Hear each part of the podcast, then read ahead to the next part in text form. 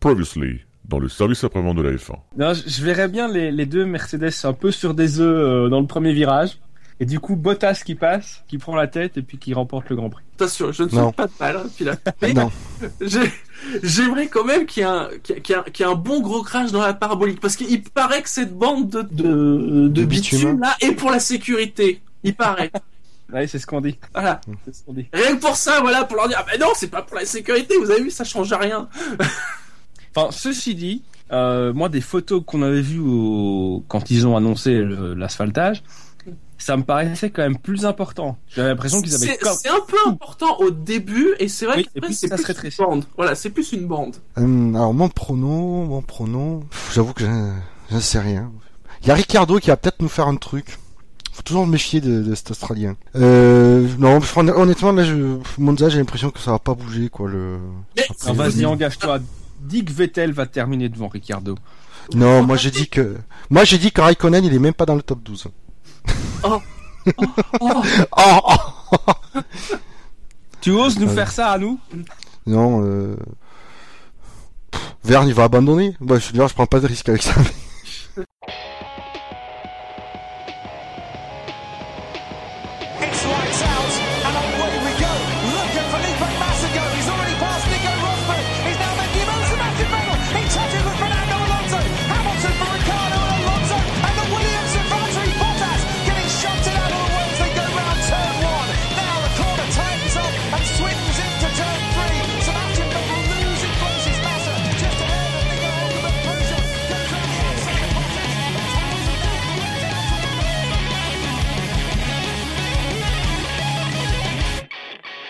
Bonjour à tous et bienvenue dans le SAV de la F1. Nous allons revenir ce soir dans cette émission sur le Grand Prix d'Italie à Monza.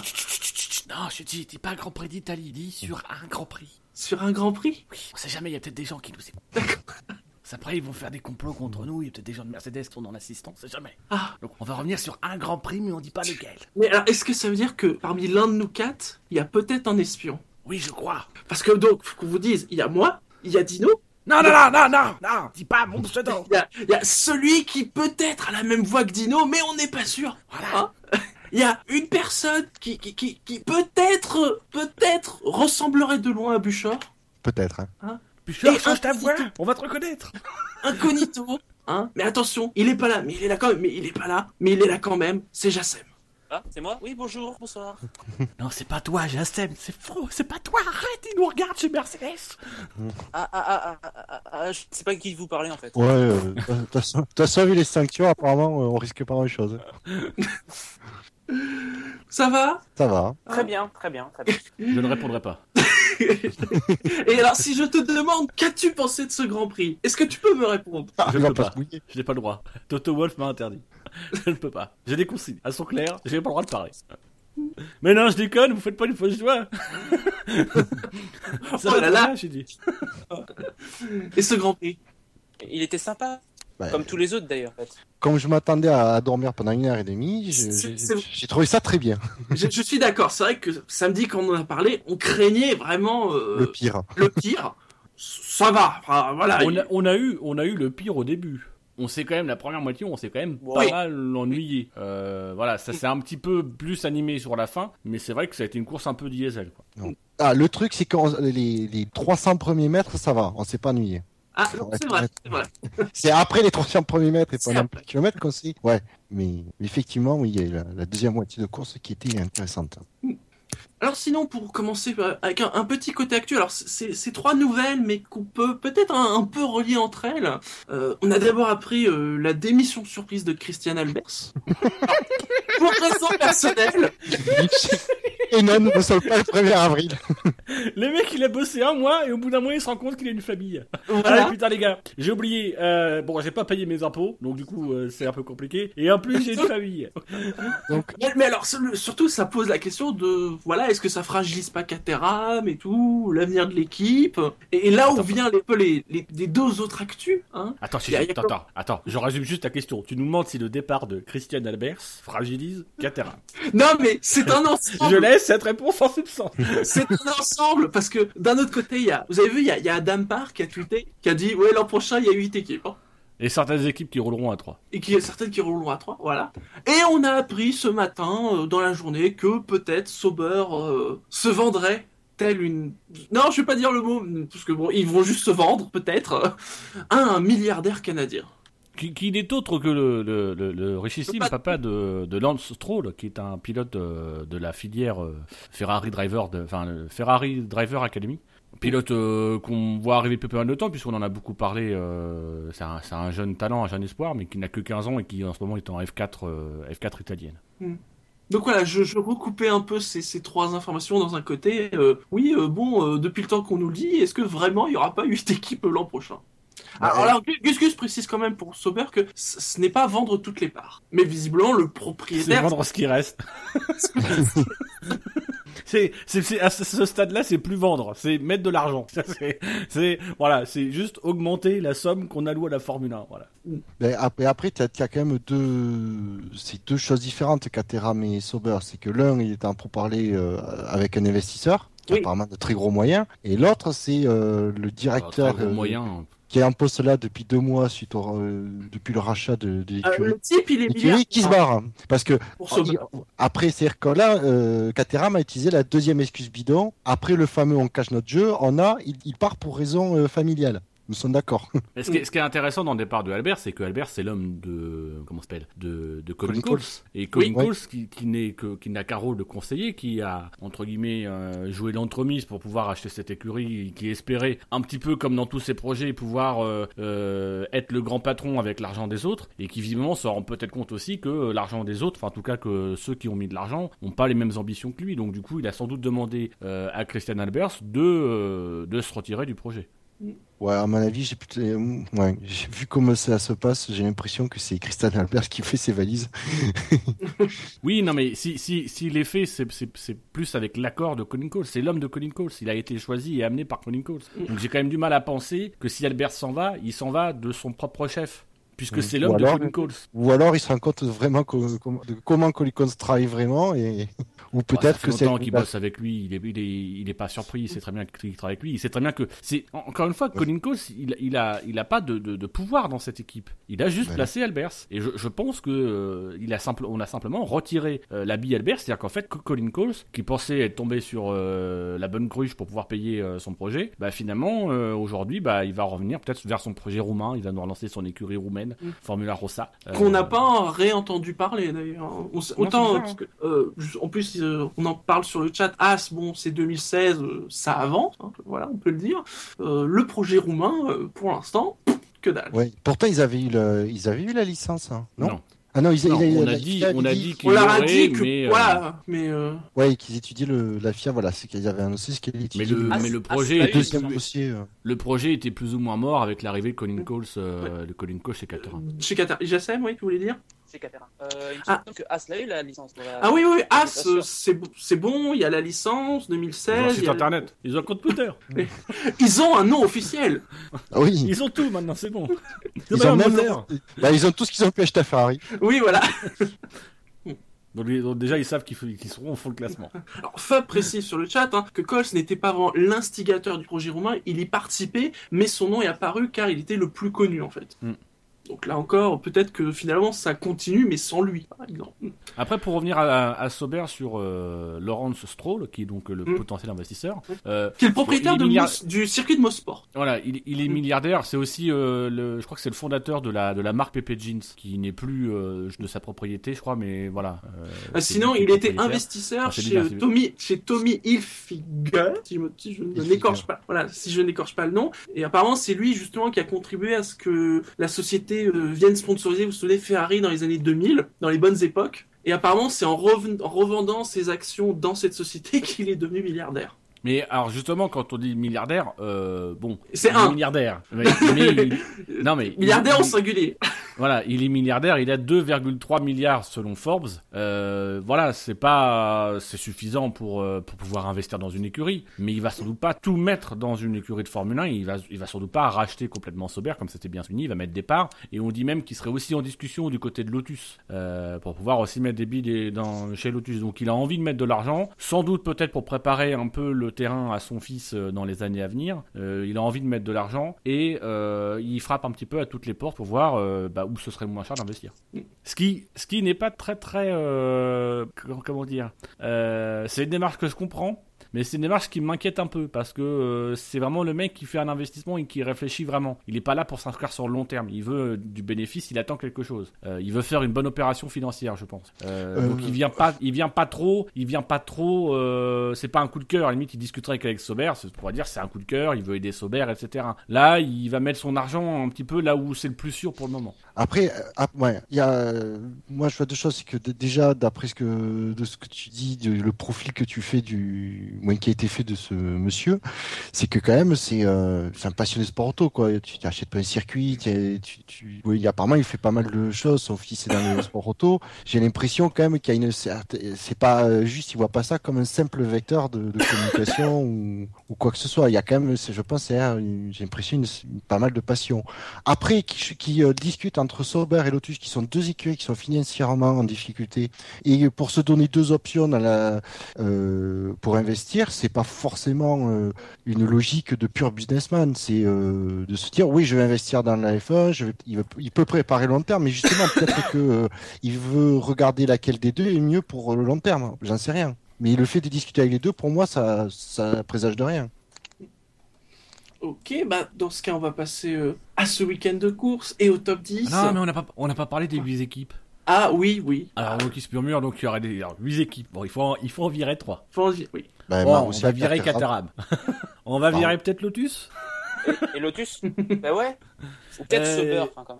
Après, ça jouerait entre Sauber ou Marussia, où on peut très bien imaginer une fusion Sauber-Marussia, euh, comme ça avait déjà pu être évoqué euh, l'année dernière, je crois. On avait évoqué une fusion Sauber, euh, Marussia-Caterham, et puis Sauber-Marussia. Euh, Peut-être que c'est le. En fait, ça va peut-être se jouer au classement. Hein. Si Marussia réussit à conserver sa 9 place, eh ben, elle pourra probablement survivre. Sauber, ça risque d'être compliqué sans l'argent de cette place. Après, moi, ouais. j'ai toujours entendu euh, Lotus des problèmes, euh, des difficultés financières, Sauber aussi. Marussia, c'est une petite équipe qui est, qui a pas de gros moyens, mais j'ai jamais entendu dire qu'elle avait des problèmes de budget. oui Bah, après, voilà, après, non plus, je suis pas euh, en train Bah, de chercher un euh, ils ont, ils euh, je crois que c'est un peu plus tôt dans l'année, ils ont, ils ont révélé des pertes, je crois, euh, assez conséquentes. Ah, d'accord. Après, c'est, c'est entre guillemets moins, moins problématique dans la mesure où euh, Marussia, aujourd'hui, c'est qu'une écurie de Formule 1 euh, qui externalise pas mal. Je suis même pas sûr qu'ils aient une soufflerie. Là où Sauber, c'est une, toute une infrastructure qu'il y a derrière. Enstone aussi, c'est toute une infrastructure. Donc là, les, les pertes sont beaucoup plus dommageables parce que c'est vraiment un business qui est en, qui est en péril. Un peu à l'image de, de Williams lors des dernières années. Ouais. Mais surtout, la question, c'est s'il y a des écuries à trois pilotes, Ah, qui qui on va mettre chez Mercedes? Déjà Mercedes ils ont ils ont du mal avec deux pilotes, imagine ils prennent Alonso l'année prochaine. Ou Vettel. Rosberg, Hamilton, Alonso. ah, je veux voir ça. Je veux voir ça. Ah, il y aura un numéro 1. alors, ça va être horrible. Enfin, j'y crois pas du tout aux trois pilotes l'année prochaine. C'est, je pense, il faudra l'aval de, des trois, de toutes les écuries et à mon avis, il y en aura forcément une qui va refuser les écuries milieu de plateau, qui verront que leurs chances de marquer des points vont largement diminuer Euh, s'il y a non, trois pilotes Mercedes. C'est pas comme ça qu'elle compte. Hmm. C'est pas comme ça qu'elle Ah. compte parce qu'il y a, il y a, un, il y a un, un minimum, euh, euh, pas, pas, enfin c'est pas réglementaire, mais il y a les, les accords 20? prévoient il y a un minimum d'écuries euh, et c'est un gros problème de visibilité aussi. C'est un problème de visibilité du championnat. Oui, voilà aussi, aussi. oui. Donc ils ils renégocieront sans doute, ça sera dans le cas de négociation des accords Concorde, mais c'est en fait la question des points, ils s'en foutent. La question même du podium, à l'époque on craignait un podium Ferrari, comme là on pourrait craindre un podium Mercedes. Euh, mais en fait ça, cette question-là, c'est une question qui est plus une question de fans. Au niveau des écuries, ce qui les souciera le plus et ce sur quoi elles tiqueront, c'est surtout sur la répartition des droits TV, parce que évidemment, si t'as trois Mercedes, si t'as trois Ferrari, trois Red Bull, euh, bah tu vas voir euh, quasiment quel et tu verras plus les petites équipes. Donc il faudra renégocier la répartition des droits TV. Mais je pense que Mercedes, euh, le, le podium tout gris, je pense qu'ils en rêvent. Non mais, non mais cette année il y aurait trois voitures, ils le feraient. Ah bah oui. oui. Ils auraient, ils auraient fait plusieurs, tri- ils auraient fait plusieurs triplés. Ouais, à condition que. Hmm, c'est sûr? sais, quand tu rajoutes une voiture, ça, ça, c'est, tu fais pas euh, que. Ça dépend euh, si tu mets Alonso Oui. ou Vettel, il sera devant quoi qu'il arrive. Donc Oui. voilà. Allez, on passe au, au top 10, messieurs. Allons-y. Hein, D- Dino, puisque tu es là, est-ce que tu peux nous faire les pilotes qui ne sont pas dans le top 10 cette semaine. Mais je peux, je peux tout faire, Shinji. Je peux faire les Je sais. qui sont pas dans le top 10. Je peux te faire une pizza. Je peux te coller du, papier peint. Je peux te décoller du papier peint. Oui. Euh, Qu'est-ce que je Tu peux, peux te me faire faire la vaisselle, s'il te plaît? Tu le fais je très peux, bien. alors, je, je peux faire la vaisselle, surtout chez toi, Bouchard, puisque je sais que t'as la vaisselle. je peux faire les lacets aussi. Alors ça, je sais pas le faire depuis longtemps, mais ça, je peux le faire. Mais là où j'excelle vraiment, c'est dans, le, dans, dans ceux qui ne sont pas dans le top 10. Et par exemple, ne sera pas dans le top 10. Adrien Sutil, 22ème avec 10 points. Euh, Oui. Adrien Sutil, voilà. c'est- c'est- euh, J'avoue que je, moi non plus, j'aurais pas mis dans le... J'aurais peut-être même pas mis dans le top 22. hein. Très beau Euh, score de- d'ensemble des sauveurs quand même cette semaine. oui, puisque en 21 e position, nous retrouvons Esteban Gutiérrez, 12 points. hein. Oui. Euh, alors là, il y a un petit gap qui s'est creusé. Visiblement, il y a une rupture qui s'est créée au, au niveau des fans qui ont décidé de sanctionner les pilotes Sauber sans que trop que je sache pourquoi. Euh, Puisqu'en 20 e position, avec 32 points, comme quoi il y a un gros écart qui s'est creusé, nous retrouvons Max Chilton. En 19 e position, juste devant, nous retrouvons son coéquipier, Jules Bianchi, 37 points. 18ème, nous avons notre deuxième pilote tricolore avec 45 points. C'est, eh ben non, c'est pas Romain Grosjean, c'est Jean-Éric Vergne. En 17ème position, alors là, je ne capte pas. C'est Marcus Ericsson, 48 points. Pourquoi? En 16ème position, Pastor Maldonado, 56 points. En 15ème, Nico Hülkenberg, 60 points. Et Nico Hülkenberg a été, a été tellement mauvais sur ce Grand Prix qu'il est derrière Camille Kobayashi, 71 points. Mais surtout derrière Romain Grosjean, 83 points. 83 Et enfin, points. oui, Ouais. et, et- et enfin, aux portes du top 10. Ils, ils- ils sont repartis bredouilles dans ce top 10. Nous avons 12e, Fernando Alonso, 216 points. Et 11e, Kimi Raikkonen, 268 points. Donc, nous allons perdre immédiatement deux, deux chroniqueurs. hein, Shinji et moi, on va se barrer. Viens, Shinji, on se casse. Ouais, on se casse. Quel magnifique score d'ensemble des, des Ferrari. Mais je, je- il me semble que c'est plus de points que ce qu'ils vont marquer cette saison. Dans le vrai classement. Oui, faut être honnête. Ça n'est pas dur dans le classement du top 10.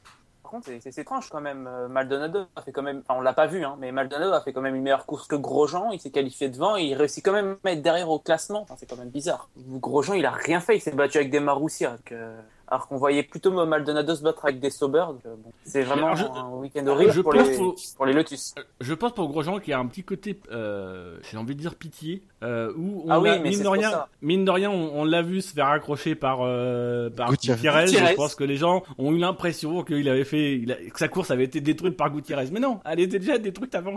elle était même pas construite sa course. Donc euh, C'est-à-dire, il, il a perdu là son, en plus un bout de, de sidepod, mais ça, ça changeait rien. Mais c'est même pas compréhensible. Avec le niveau d'appui qu'ils avaient, ce qu'ils avaient rien comme vitesse de pointe, c'est même pas compréhensible qu'ils aient laissé des mini ailerons comme ça. Moi, j'aurais tout retiré pour avoir le moins d'appui possible. C'est, voilà. Et puis je mettais tout à la, enfin, je me démerdais, quoi. Je mettais juste le pilote, il aurait été plus rapide.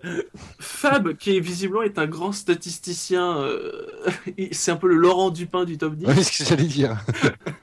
Il nous précise, c'est la première fois depuis les votes sur Fan F1 en saison 2011 qu'Alonso est en dehors du top 10 du SAV. Alors, moi, je sais pas vous, mais moi, j'aurais bien aimé que Fab nous fasse ça en vrai. Vous savez, comme les SAV d'or. Parce qu'il était partant pour faire l'émission. Moi, je propose que Fab, tu nous rejoignes. Et tu nous fais les statistiques. ça. Tu fermes ta gueule, mais tu fais juste les statistiques à la Laurent Dupin. Je suis pour. Fab, nous t'attendons. Sinon, sur euh, d'autres pilotes, Euh, ben, non, non, il y a rien à dire. hein. Comment, comment Gutiérrez, il a fini 21ème et pas 22ème C'est. C'est- Je, trouve que c'est- je trouve que c'est très sévère pour les pilotes, euh, les c'est pilotes c'est- dur, quand hein, oui. Quand tu vois Ericsson euh, qui est bien classé comme ça, alors tu te dis mais euh, allez donc understand. Il a réussi à avoir 32 points, Shilton. Oui, oui, mais je pense que ça a été une note, une- une note artistique. Les gens ont admiré son, son coup de volant. Son saut, son petit saut.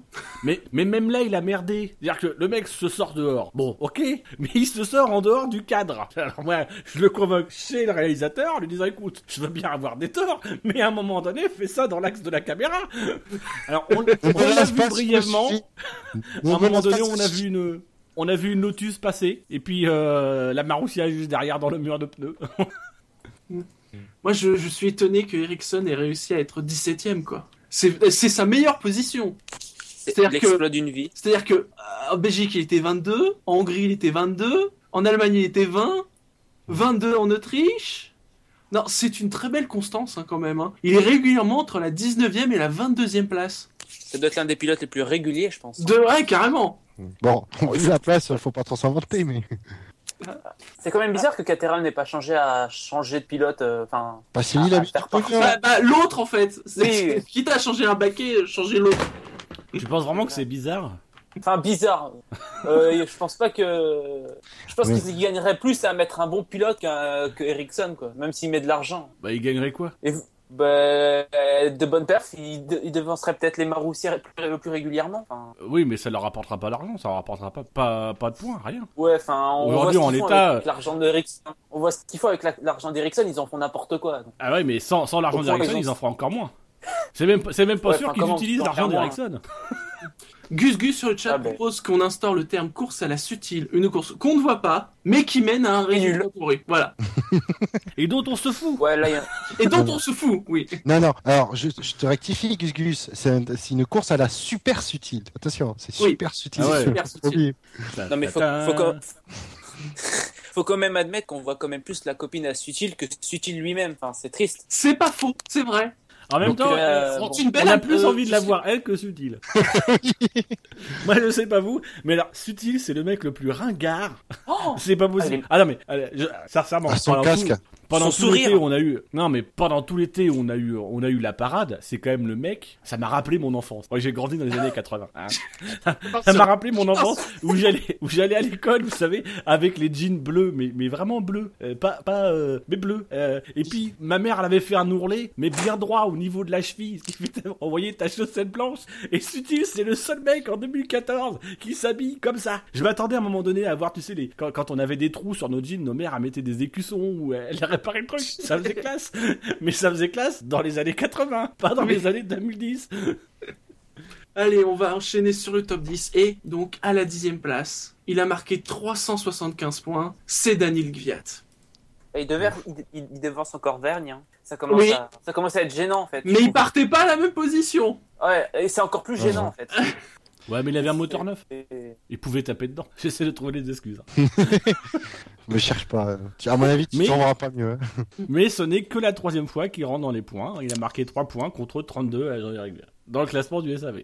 Ah, Je dis ça, je dis rien. Mais Et dans le classement FIA le classement FIA, euh, ça doit ça doit pas être kiff kiff, je crois. euh, parce que là, il a pas marqué de points. Gviat, il doit être à 8 points, je crois. Ouais, il est à 8 points. Et Vergne est à 11 points. C'est un des rares à être parti en dur. Et il est. euh, Oui, il, do- il doit être le dernier ou avant-dernier à, à faire son arrêt. Eh, mais il y a, il y des sites qui ils ont ont quand même tous fait un arrêt. Verne comme. Sauf Gutiérrez. Oui. Qui en a fait 3. Oui, on se demande pourquoi. Mais qui en avait prévu deux. Oui. Oui, non, dire- non, ils en, avaient, ils en avaient prévu, ils en avaient Deux. prévu un. Et puis, ils- les pneus durs, ça ne m'allait pas trop. Donc, il s'est dit, je vais essayer avec les médiums. Puis, à un moment donné, il s'est dit, c'est peut-être l'aileron qui va pas. Donc, il s'est dit, non, c'est tout simplement les pneus qui vont pas, je vais les éclater. Faut que je trouve quelqu'un pour me crever mon pneu. Ah, t'es Robert, t'es là. Au début, il attendait Rosberg, puis il s'est dit, non, je vais pas faire ça. Je risque gros. Je passe à la place suivante. Quand même de remonter de la 21e place. euh, Bon, tu me diras, il y avait des Marussia, des Caterham euh, devant, euh, des Sauber, des Lotus. D'accord, mais bon, euh, il a fallu remonter et à 11e place, quoi. Il a quand même doublé Vergne à un moment donné. Ouais, que ce soit via la stratégie ou pas, mais euh, voilà. il nous a a- fait une belle cabriole. Avec Je me son petit problème, euh, petit problème de, de frein, apparemment, il semble Ah, oui. cassé un disque euh, au bout, au bout de, la, de au- au- il, a, il a traversé l'échappatoire Rosberg. Je, je veux juste Mais dire un truc. Les, les- les gars, Fab s'est connecté. Il a peut-être une stat à nous donner. Allez, allez, qui viennent? Allez, on tente le coup. Allez, c'est parti. Mais oui, d'ailleurs, euh, euh, Kvyat, euh, superbe récupération hein, de la voiture. hein. Ouais. C'est, on a. Voilà. Ça aurait été bien qu'il fasse ça d'ailleurs avant que Rosberg se plante parce que ça aurait laissé un petit peu de place, tu vois, pour que Rosberg puisse continuer sans avoir faire du gincana. Il aurait pu aller tout droit et gagner la course. Mais d'ailleurs, il a la technique. Il fallait pas rester sur le bitume et zigzaguer. Il fallait aller tout droit dans l'herbe hein, à la chicane. Bon, tu dirais, il allait tout droit dans l'air, il a, il a zigzagué. hein. Ouais, il a surtout pivoté sur lui-même. C'était limite. hein. Allez, on va passer à la neuvième place. Il a marqué 396 points. Il a encore une fois été pénalisé cette semaine. C'est Kevin Magnussen. Mais il a fait une super course. Enfin, une super course. Peut-être pas non plus, mais il a fait une bonne Euh, course. il- Enfin, a je fait- trouve. Hein. Il a fait des défenses à la con, mais bon, c'est ma- c'est mon avis. hein. Il a fait une bonne Moi, je course. trouve pas. Il a pas fait. enfin, on- Il a été en Il a fait un galère. bon départ. Oui. Ah ouais, bah, alors voilà, il a fait un bon départ. Il est, Bon il est deuxième Ça fait.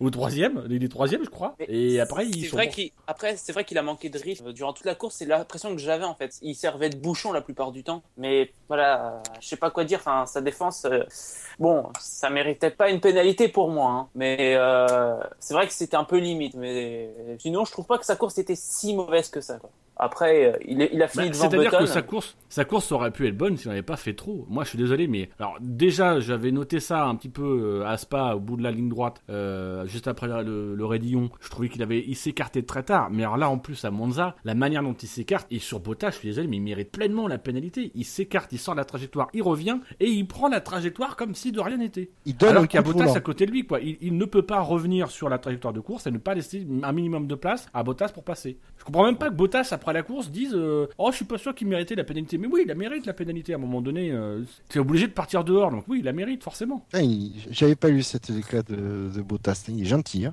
Mais, mais il, a, il a pas l'air d'être méchant, Bottas. Non. Ah. Il fait peur, mais il a pas l'air d'être méchant.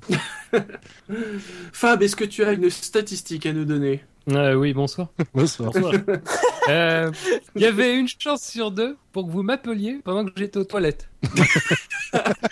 C'est c'est ma statistique. Merci Fab, c'était ta statistique. Et voilà. Vas-y, embraye là-dessus. Merci Fab. Merci Fab. Passons à la hein. Passons à la huitième place dans ces cas-là. C'est Jenson Button qui a marqué 659 points. Il y a rien à dire.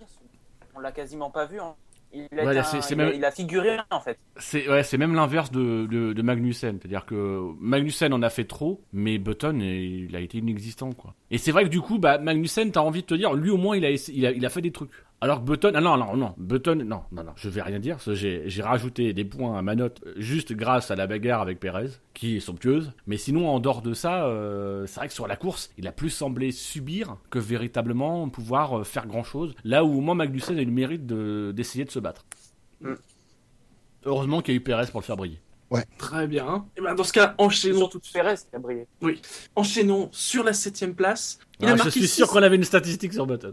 Mais on- faut pas en faire tout le temps. Il faut les mettre avec parcimonie. Ouais, mais Button, je suis sûr qu'il y en a une. En fait, je veux le mettre dans la merde. Fab, as-tu une statistique sur Button Bien sûr, saviez-vous qu'il avait été champion du monde une fois? Très bien. Merci Fab pour cette Ouais, De rien, c'est un plaisir. Toujours quand même appréciable d'avoir des infos comme ça. euh. Fab, je sais pas s'il se rend compte, mais il va être cantonné à ce rôle euh, jusqu'à la fin de sa vie.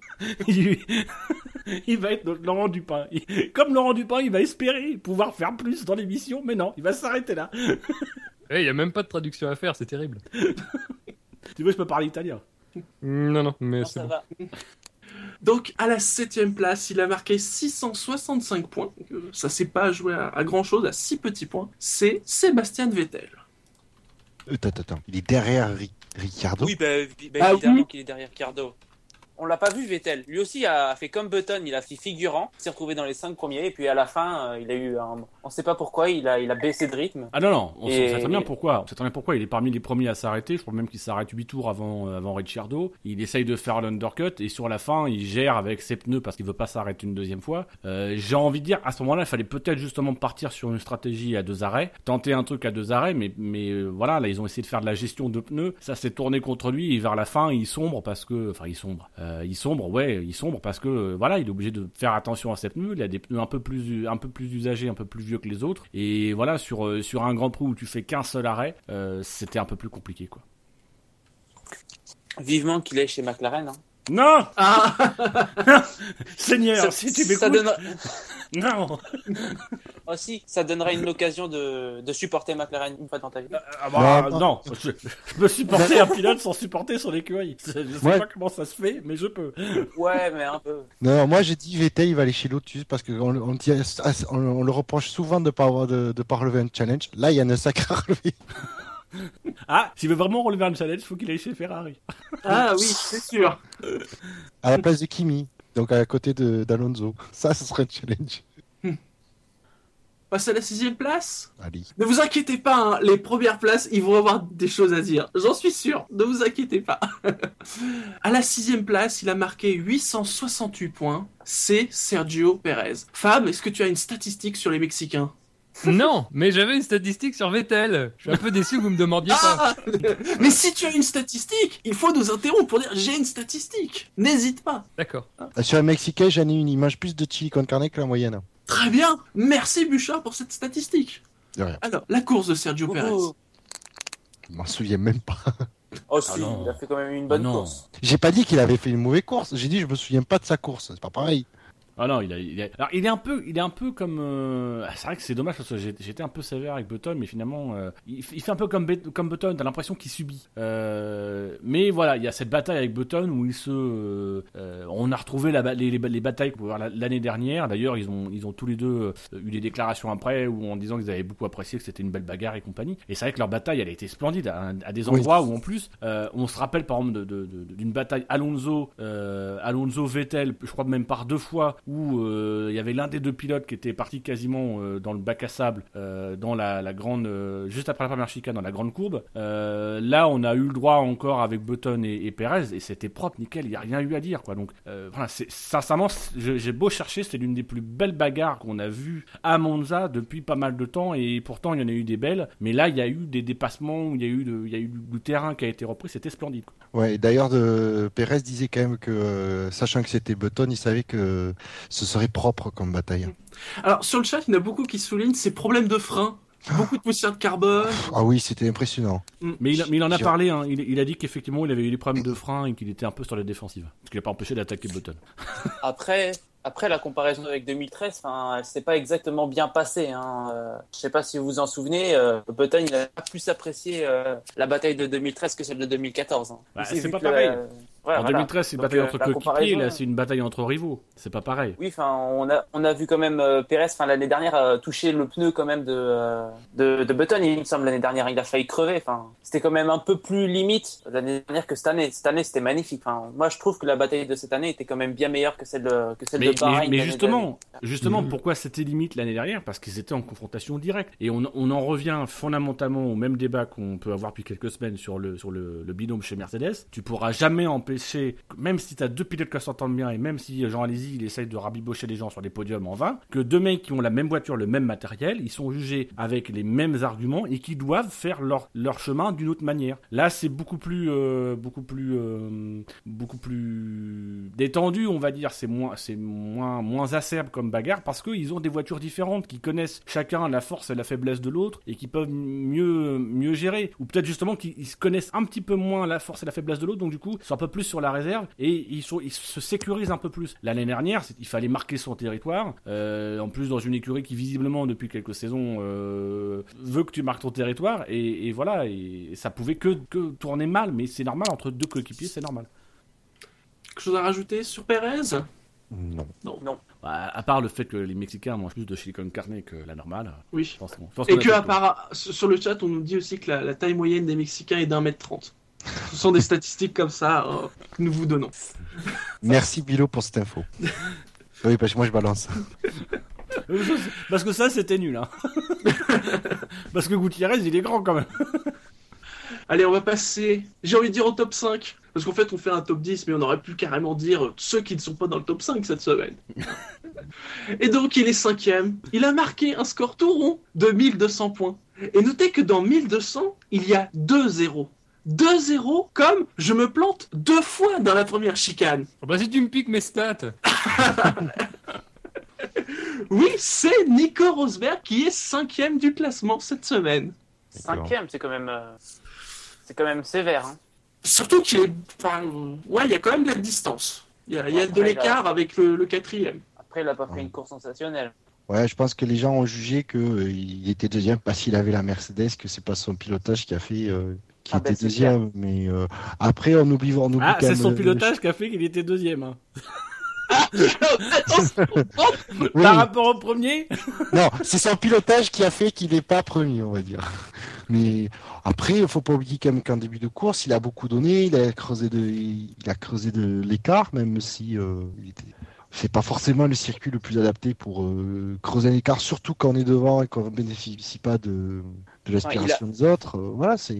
Ouais, il a fait deux erreurs, donc. euh, C'est surtout qu'il a creusé l'écart parce que euh, il y a la Williams de, de Massa qui était devant. Donc euh, Hamilton, à mon avis, a eu le rythme euh, toute la course. Mais bon, Il a juste De façon, des sur l'ensemble- soucis au départ. Sur l'ensemble du week-end, il n'y a, il y a même pas eu match. Enfin, en Ah qualification, oui, oui, oui. euh, j'ai même mis dans l'article des qualifications, c'est une, une pole inexorable de, de, de Hamilton parce que, parce que enfin, voilà, tout ça, elle se sentait venir, euh, elle fonctionnait bien. C'est aussi ce qui peut, d'une certaine manière, euh, contribuer à, à comment ça s'appelle, à, à, à, à attiser les théories de complot. C'est que alors que depuis plusieurs grands prix, on a un Lewis Hamilton qui bredouille un petit peu, qui par moment commet des erreurs. Là, c'est le week-end, c'était le week-end parfait. Il y avait strictement rien à dire. Ça juste presque trop un- parfait. Ça a juste été un petit peu plus compliqué que prévu en course, c'est tout. Parce que, euh, oui, il a pas son souci en course, euh, il est premier, on le revoit plus. Et voilà, et Rosberg a même pas à se planter au freinage. Voilà.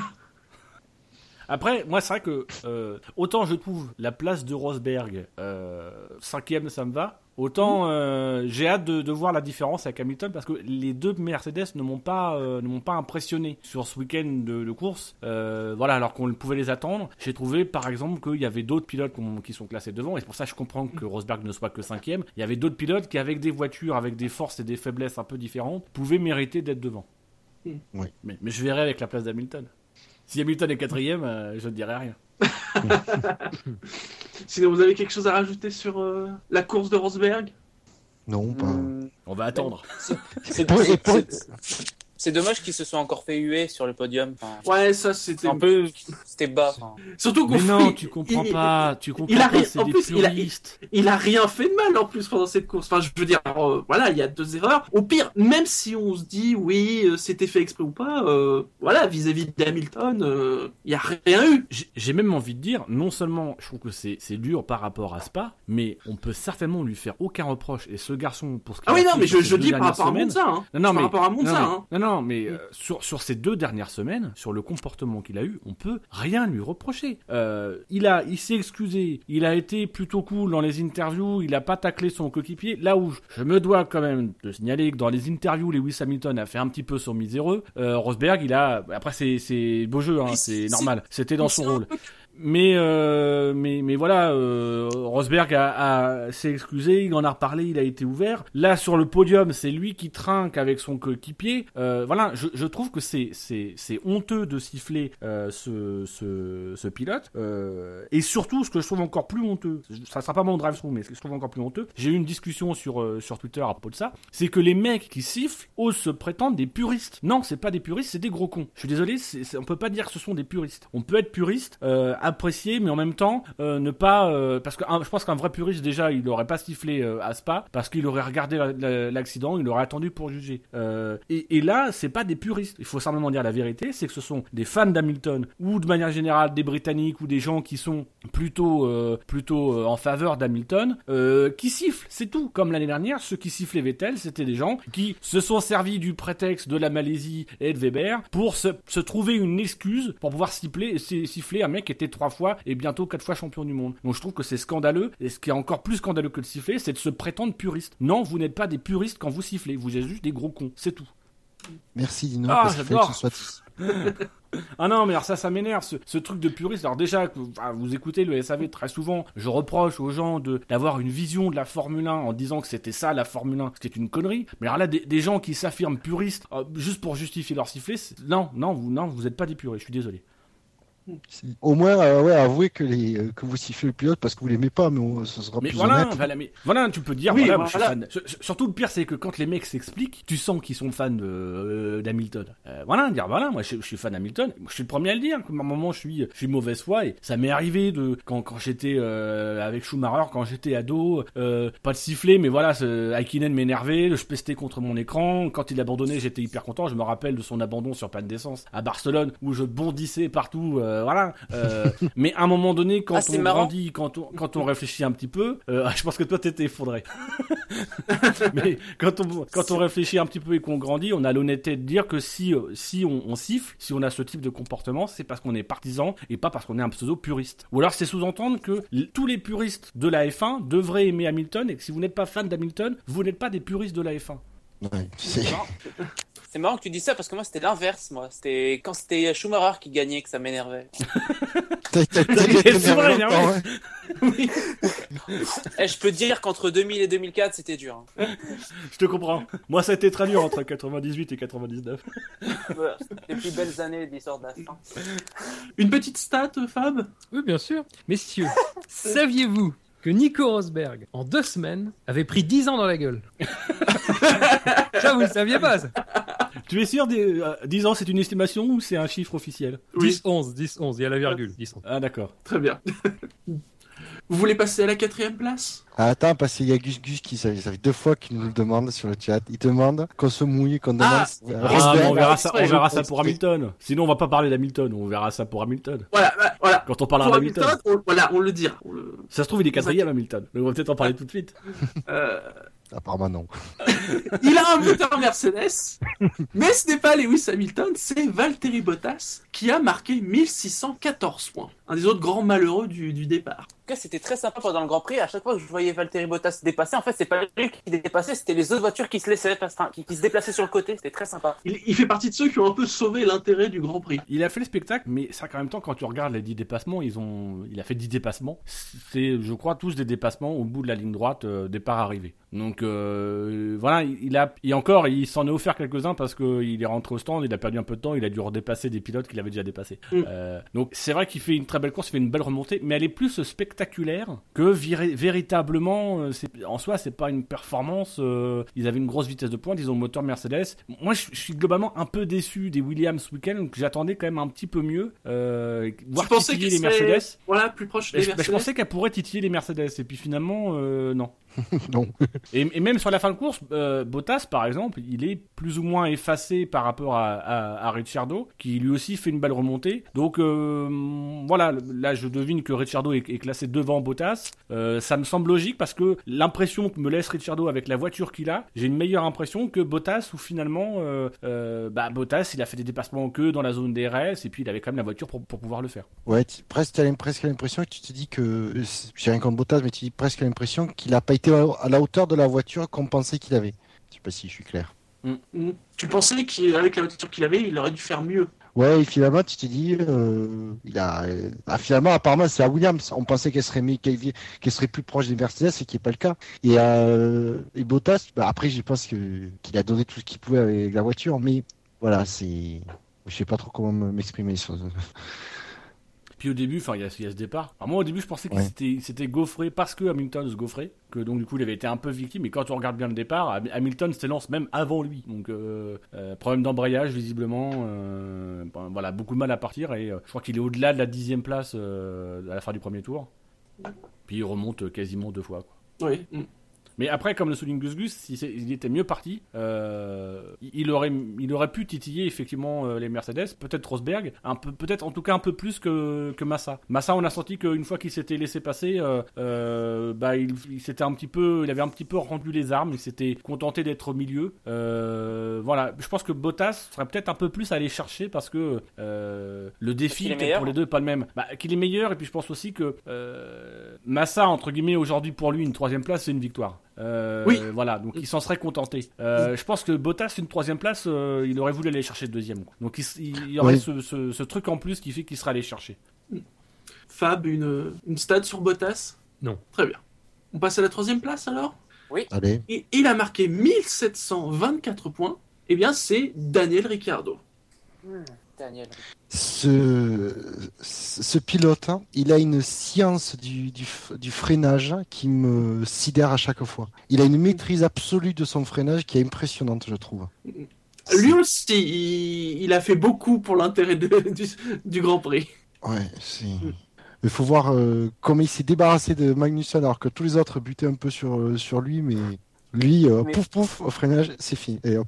Et franchement, enfin, oh, la moitié de la course, on l'a pas vu. Enfin, moi, je voyais, je le voyais même pas marquer des points au bout d'un moment. Je le voyais 11e, 12e. Et puis, euh, dans les 20 derniers tours, il a commencé à hausser son rythme. Enfin, il a dû s'arrêter. Il a haussé son rythme. Et il a fini 5e. Enfin, globalement, c'est surtout la fin de course qu'il a, qu'il a bien, qu'il a réussi. Après, on l'a vu relativement euh, invisible lors des deux tiers de la course. D'ailleurs, il a, il, il avait pas fait un week-end exceptionnel. Hein. Il, est, il a encore fini derrière Vettel en qualif. Mais globalement, il a fait, fait une, super course, mais euh, globalement, enfin voilà, les deux premiers, les deux premiers tiers de la course, on le voyait pas quoi. On voyait que la Red Bull, euh, Il s'arrête quand Vas-y. euh, Il, il- il s'arrête quand, Ricciardo? Ouais, il me semble qu'il a fait une 25e stratégie qui allait. Parce que je pense surtout ce, ce qui explique, ce qui- Beaucoup plus tard que Vettel, en tout cas. hein. Ce qui explique qu'on le voit peu en début de course et qu'on le voyait en fin de course, c'est que je pense surtout c'est qu'il est, il, il s'est arrêté plus tard, il a des pneus plus frais que, que tout le monde, légèrement plus frais. Et on a senti quand même dès le début les températures étant- étant plus chaudes, ils étaient partis tous sur une stratégie en arrêt. Je pense qu'ils ont tous avancé leur stratégie, certains même beaucoup, tous avancé leur stratégie, ce qui fait que sur le deuxième relais, ils ont plus été dans l'économie parce qu'ils voulaient quand même pas faire un deuxième arrêt. Ils ont plus été dans l'économie euh, et Ricciardo, lui, a, a sans doute réussi à davantage tirer son premier relais et fait la différence sur la fin.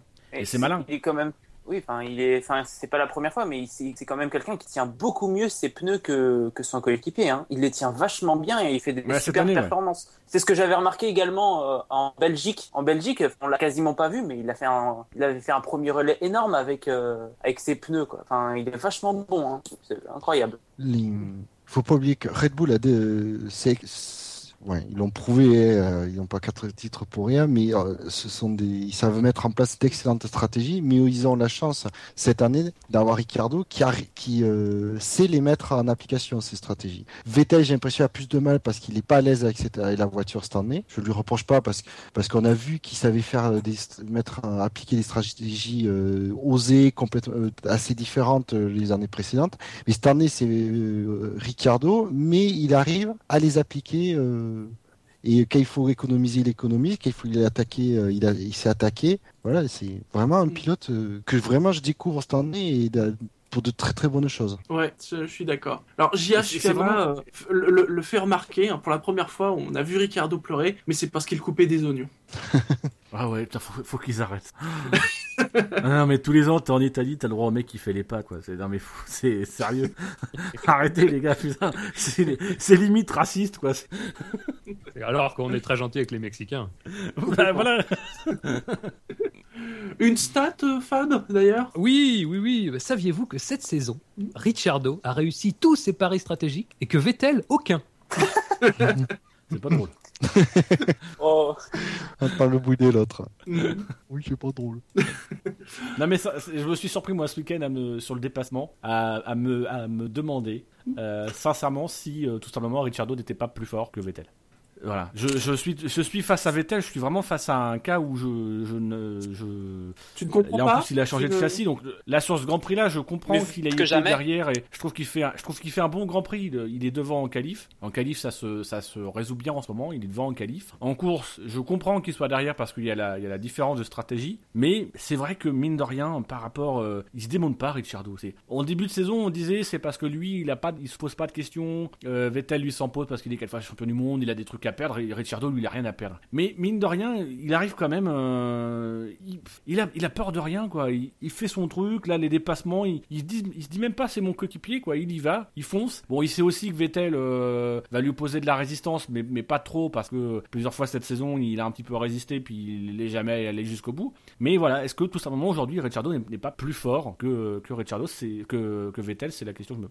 Bah, à, à un moment donné, oui, clairement. En ce moment, oui, depuis des il est plus fort que Vettel. La question, c'est plus euh, intrinsèquement, sur la longue durée. Mais c'est voilà, c'est-à-dire qu'aujourd'hui, c'est le truc, c'est qu'aujourd'hui tout le monde s'enflamme sur Ricciardo, sauf que finalement Ricciardo ne fait peut-être que faire ce que euh, Vettel a fait pendant des années, c'est exploiter une monoplace qui lui convient bien. Euh, peut-être qu'il faudra voir l'année prochaine si on adapte la monoplace un peu plus pour Vettel, voir comment il s'en sort, et peut-être sur le long terme, s'il arrive à répéter cette performance sur, sur plusieurs années. Mais si euh, la paire Ricciardo-Vettel continue sur 2-3 ans, et que pendant 2-3 ans c'est comme ça, bah, il faudra se rendre sans, sans doute au verdict que Ricciardo est tout simplement plus fort que Vettel. Chat, il y a un anon qui le dit, il faudra voir le jour où Vettel aura de nouveau une voiture parfaite. Quand vraiment, si, si que Vettel revienne vraiment Ouais, au top, mais... euh, Mais après, c'est ce euh, qu'on peut dire avec. C'est ce qu'on peut dire avec Ferrari et Raikkonen. Enfin, euh, dans la vie, enfin, faut qu'il y a des pilotes qui sachent, savent s'adapter à leur euh, monoplace et d'autres non. Donc, euh, au bout d'un moment, on va pas attendre que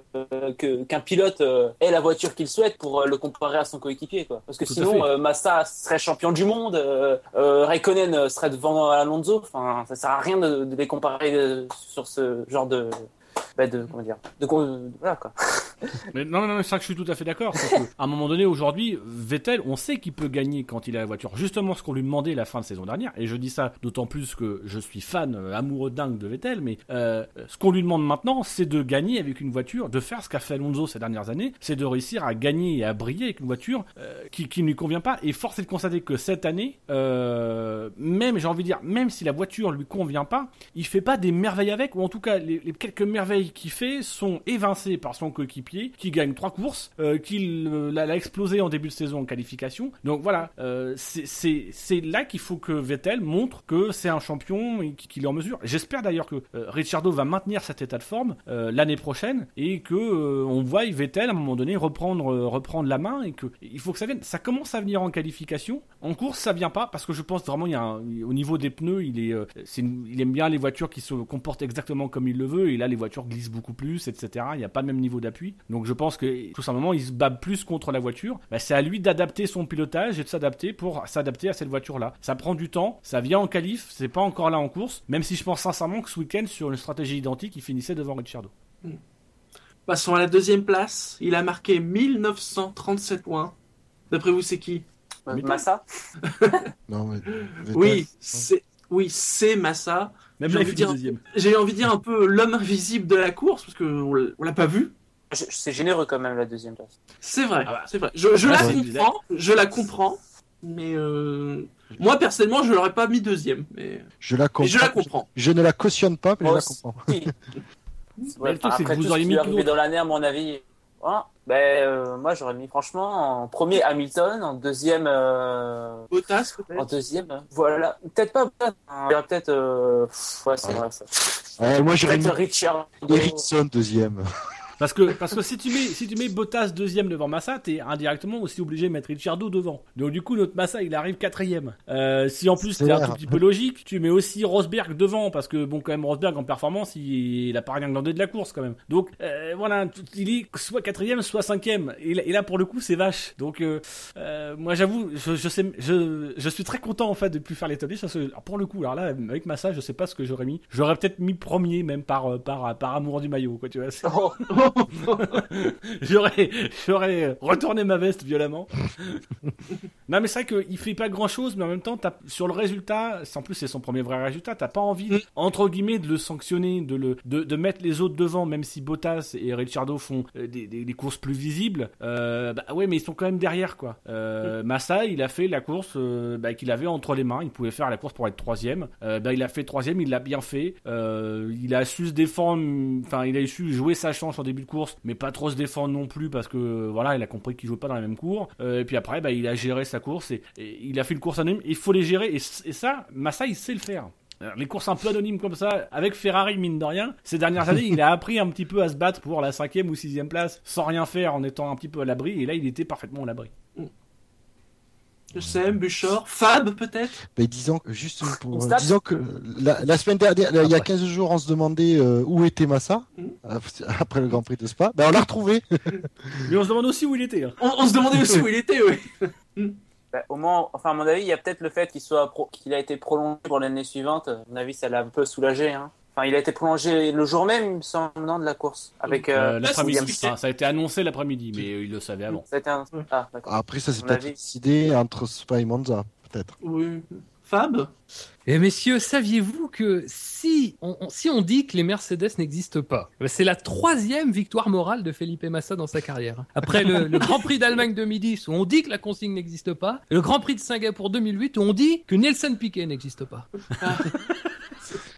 C'est un beau palmarès moral quand même c'est pour un- le champion Ah du bah. monde moral 2008. En plus, oui. Quand même. Bah. Une carrière quand même bien morale. hein. Il a pas râlé ce week-end contre quelque chose? Non Non, c'est bizarre. hein. Bah, Je sais pour- pas. Tu voulais qu'il râle contre quoi? Ah, Mais il je y sais avait, il y avait pas assez de voitures autour de moi. Non, mais c'est vrai que Allez, on- Euh, ce qui, ce qui, ce qu'il faut dans, dans, dans les top 10, moi, la manière dont je juge, c'est souvent, c'est je prends le pilote, la course, qu'est-ce- est-ce qu'il pouvait faire quelque chose de mieux? Là, Massa, qu'est-ce qu'on peut lui demander de mieux? Aller Ah non, essayer de titiller sûr. un peu plus, euh, un peu plus les Mercedes, oui. Euh, je pense que Bottas aurait pu un peu plus les titiller, mais à la place de Massa, je, je pense sincèrement que Massa, il, il- il a essayé et puis à un moment donné, il s'est rendu compte, il s'est contenté de faire sa course, de gérer ses pneus, gérer son moteur, pour aller vers un podium parce qu'il il sait ce que ça vaut, quoi. Puis il sait qu'il lui en reste peut-être pas Après, beaucoup. non. après, enfin, euh, Maldonado, par exemple, il aurait pas pu faire mieux, je l'aurais pas mis point quand même, quoi. Donc, euh, C'est vrai. Allez, on termine sur la première place, bien évidemment. C'est Lewis Hamilton qui a marqué, tu voulais connaître l'écart et ça, Dino, il a marqué 2653 points. C'est bien payé. Quand même. Ah non, mais non, il mérite complètement sa victoire. euh, Oui. de- Oui, Mais ça, pour le coup, l'écart avec Rosberg, je trouve, est un peu, est un peu grand. Il y a sans doute des gens qui ont dû faire le top 10 en sifflant. Ils ont hué la page. Il y a combien d'écart? Euh, Rosberg, il a marqué 1200 points. Donc il y a 1400 points d'écart. Ça fait 600 points par erreur, oui, c'est vrai que c'est cher quand même. Toi, tu appelles ça des erreurs 600 points par sortie. Ah, justement, Gus Gus voulait qu'on se mouille hein, Exprès ou pas exprès Parce qu'on a dit qu'on allait le dire au moment où on évoquerait Hamilton. mais franchement, enfin, euh, s'il l'aurait, s'il l'aurait fait exprès, je pense pas qu'ils ils auraient fait ça, quoi. Ils auraient ils peut-être auraient été beaucoup quelque chose plus euh, subtils. par Mais exemple. Ils auraient fait quoi? Ben, un arrêt au stand un peu trop long, par exemple. Oui, mais l'arrêt au stand, il a lieu, après- il a lieu avant. Oui, enfin, euh, enfin, ils font pas des. Enfin, C'est, c'est- c'est- je sais pour pas, le moi, coup, mon avis. en termes de subtilité, il fallait que tu fasses un arrêt au stand qui euh, dure à peu près euh, 10 secondes. Une seconde et demie de plus. Ben, tiens, on a oublié de mettre euh, la roue avant. Zut alors, désolé, Nico. Mais là, pour le coup, ça aurait été visible. Ouais, enfin, toujours moins visible que, qu'un mec qui sort deux fois dans les échappatoires, quoi. Alors moi, sincèrement, je pense que c'est fait exprès, mais que c'est pas une consigne de Mercedes. Oh. Non, non, je pense que c'est fait exprès, mais que c'est pas une consigne de Mercedes. Ah, c'est Je pense. intéressant. Alors, Ah, quand je dis exprès, Que Nico euh, est- Je, vais- je vais pas dire exprès, mais je pense que euh, je pense qu'intrinsèquement Nico, euh, quand il a vu arriver Lewis, visiblement il a, il a pas mal réfléchi, etc. Et je me demande. Alors dé- déjà, il faut retirer euh, parce qu'on entend parler de complot, etc. Même même ceux la limite qui croient que Rosberg l'a fait exprès, c'est pas un complot. Parlons pas de complot. Un complot, c'est quand tu veux nuire à quelqu'un ou quand euh, tout le monde fomente quelque chose pour euh, changer un truc, etc. Là, c'est pas un complot. Ça, à la limite, ça sera un accord interne. Ils en auraient discuté avant. Euh, voilà, si t'as la possibilité de lui de lui laisser ta place pour compenser un petit peu, voilà, ça peut très bien discuter avant. Je sais que Fab a, partagé sur Twitter un document avec toute une liste de scénarios. Ça peut très bien avoir été évoqué de dire, voilà, quand t'as la possibilité, bah voilà, tu laisses passer devant. C'est ta, punition sportive en plus de ta punition financière. Donc on n'est pas dans l'ordre du complot parce que un complot, ça voudrait dire que on aurait on aurait trafiqué la de Rosberg pour que Rosberg à un moment donné euh, perde ses freins euh, à l'insu de Rosberg. C'est ça le complot. Là, euh, il est il il serait entre guillemets le propre acteur du complot. Donc c'est plus un complot, c'est un accord interne et un arrangement, un bidouillage. Ok. Moi je pense que Rosberg, il a ce qui m'étonne, je suis un peu comme comme Jackie Stewart. La deuxième fois, je me suis dit qu'est-ce qui se passe? La deuxième erreur, en plus c'est des erreurs qu'on voit quand même assez assez rarement, surtout les mecs qui qui qui se ratent au freinage, ça arrive, mais qui continuent dans l'échappatoire, on voit ça assez rarement. Euh, donc je me suis un peu posé comme comme Stewart, je me suis dit qu'est-ce qui se passe? Euh, La théorie comme quoi ce serait un argument, un truc avec Mercedes, ouais, j'ai du mal à y croire parce que c'est trop complexe et puis c'est voilà, faut, faut ça, peut créer plus de. Si tu demandes justement à dire à Rosberg, euh, bah à un moment donné tu t'arranges, c'est trop c'est trop imprécis, t'es pas sûr que le pilote le fasse donc tu peux te brouiller avec Hamilton encore plus, enfin ça peut être la merde. Euh, mais je pense que Rosberg intrinsèquement a senti qu'il était plus fort, que Hamilton était plus fort et qu'il a il a renoncé à la bataille et euh, et voilà qu'il a je vais pas dire volontairement mais que il s'est déconnecté en fait dans son dans ça s'est déconnecté dans son cerveau à ce moment-là qu'il n'était pas à fond parce que peut-être alors là c'est la psychologie bas bas étage mais peut-être qu'il essayait de réparer un peu son erreur euh, de, de Spa donc je dirais pas qu'il a fait volontairement qu'il s'est mis à aller tout droit mais que quand il a raté il s'est dit bon bah c'est pas grave je serai deuxième je serai deuxième. Et d'ailleurs quand on écoute ses déclarations derrière il est euh, il est très euh, voilà j'ai fait une erreur Lewis le méritait etc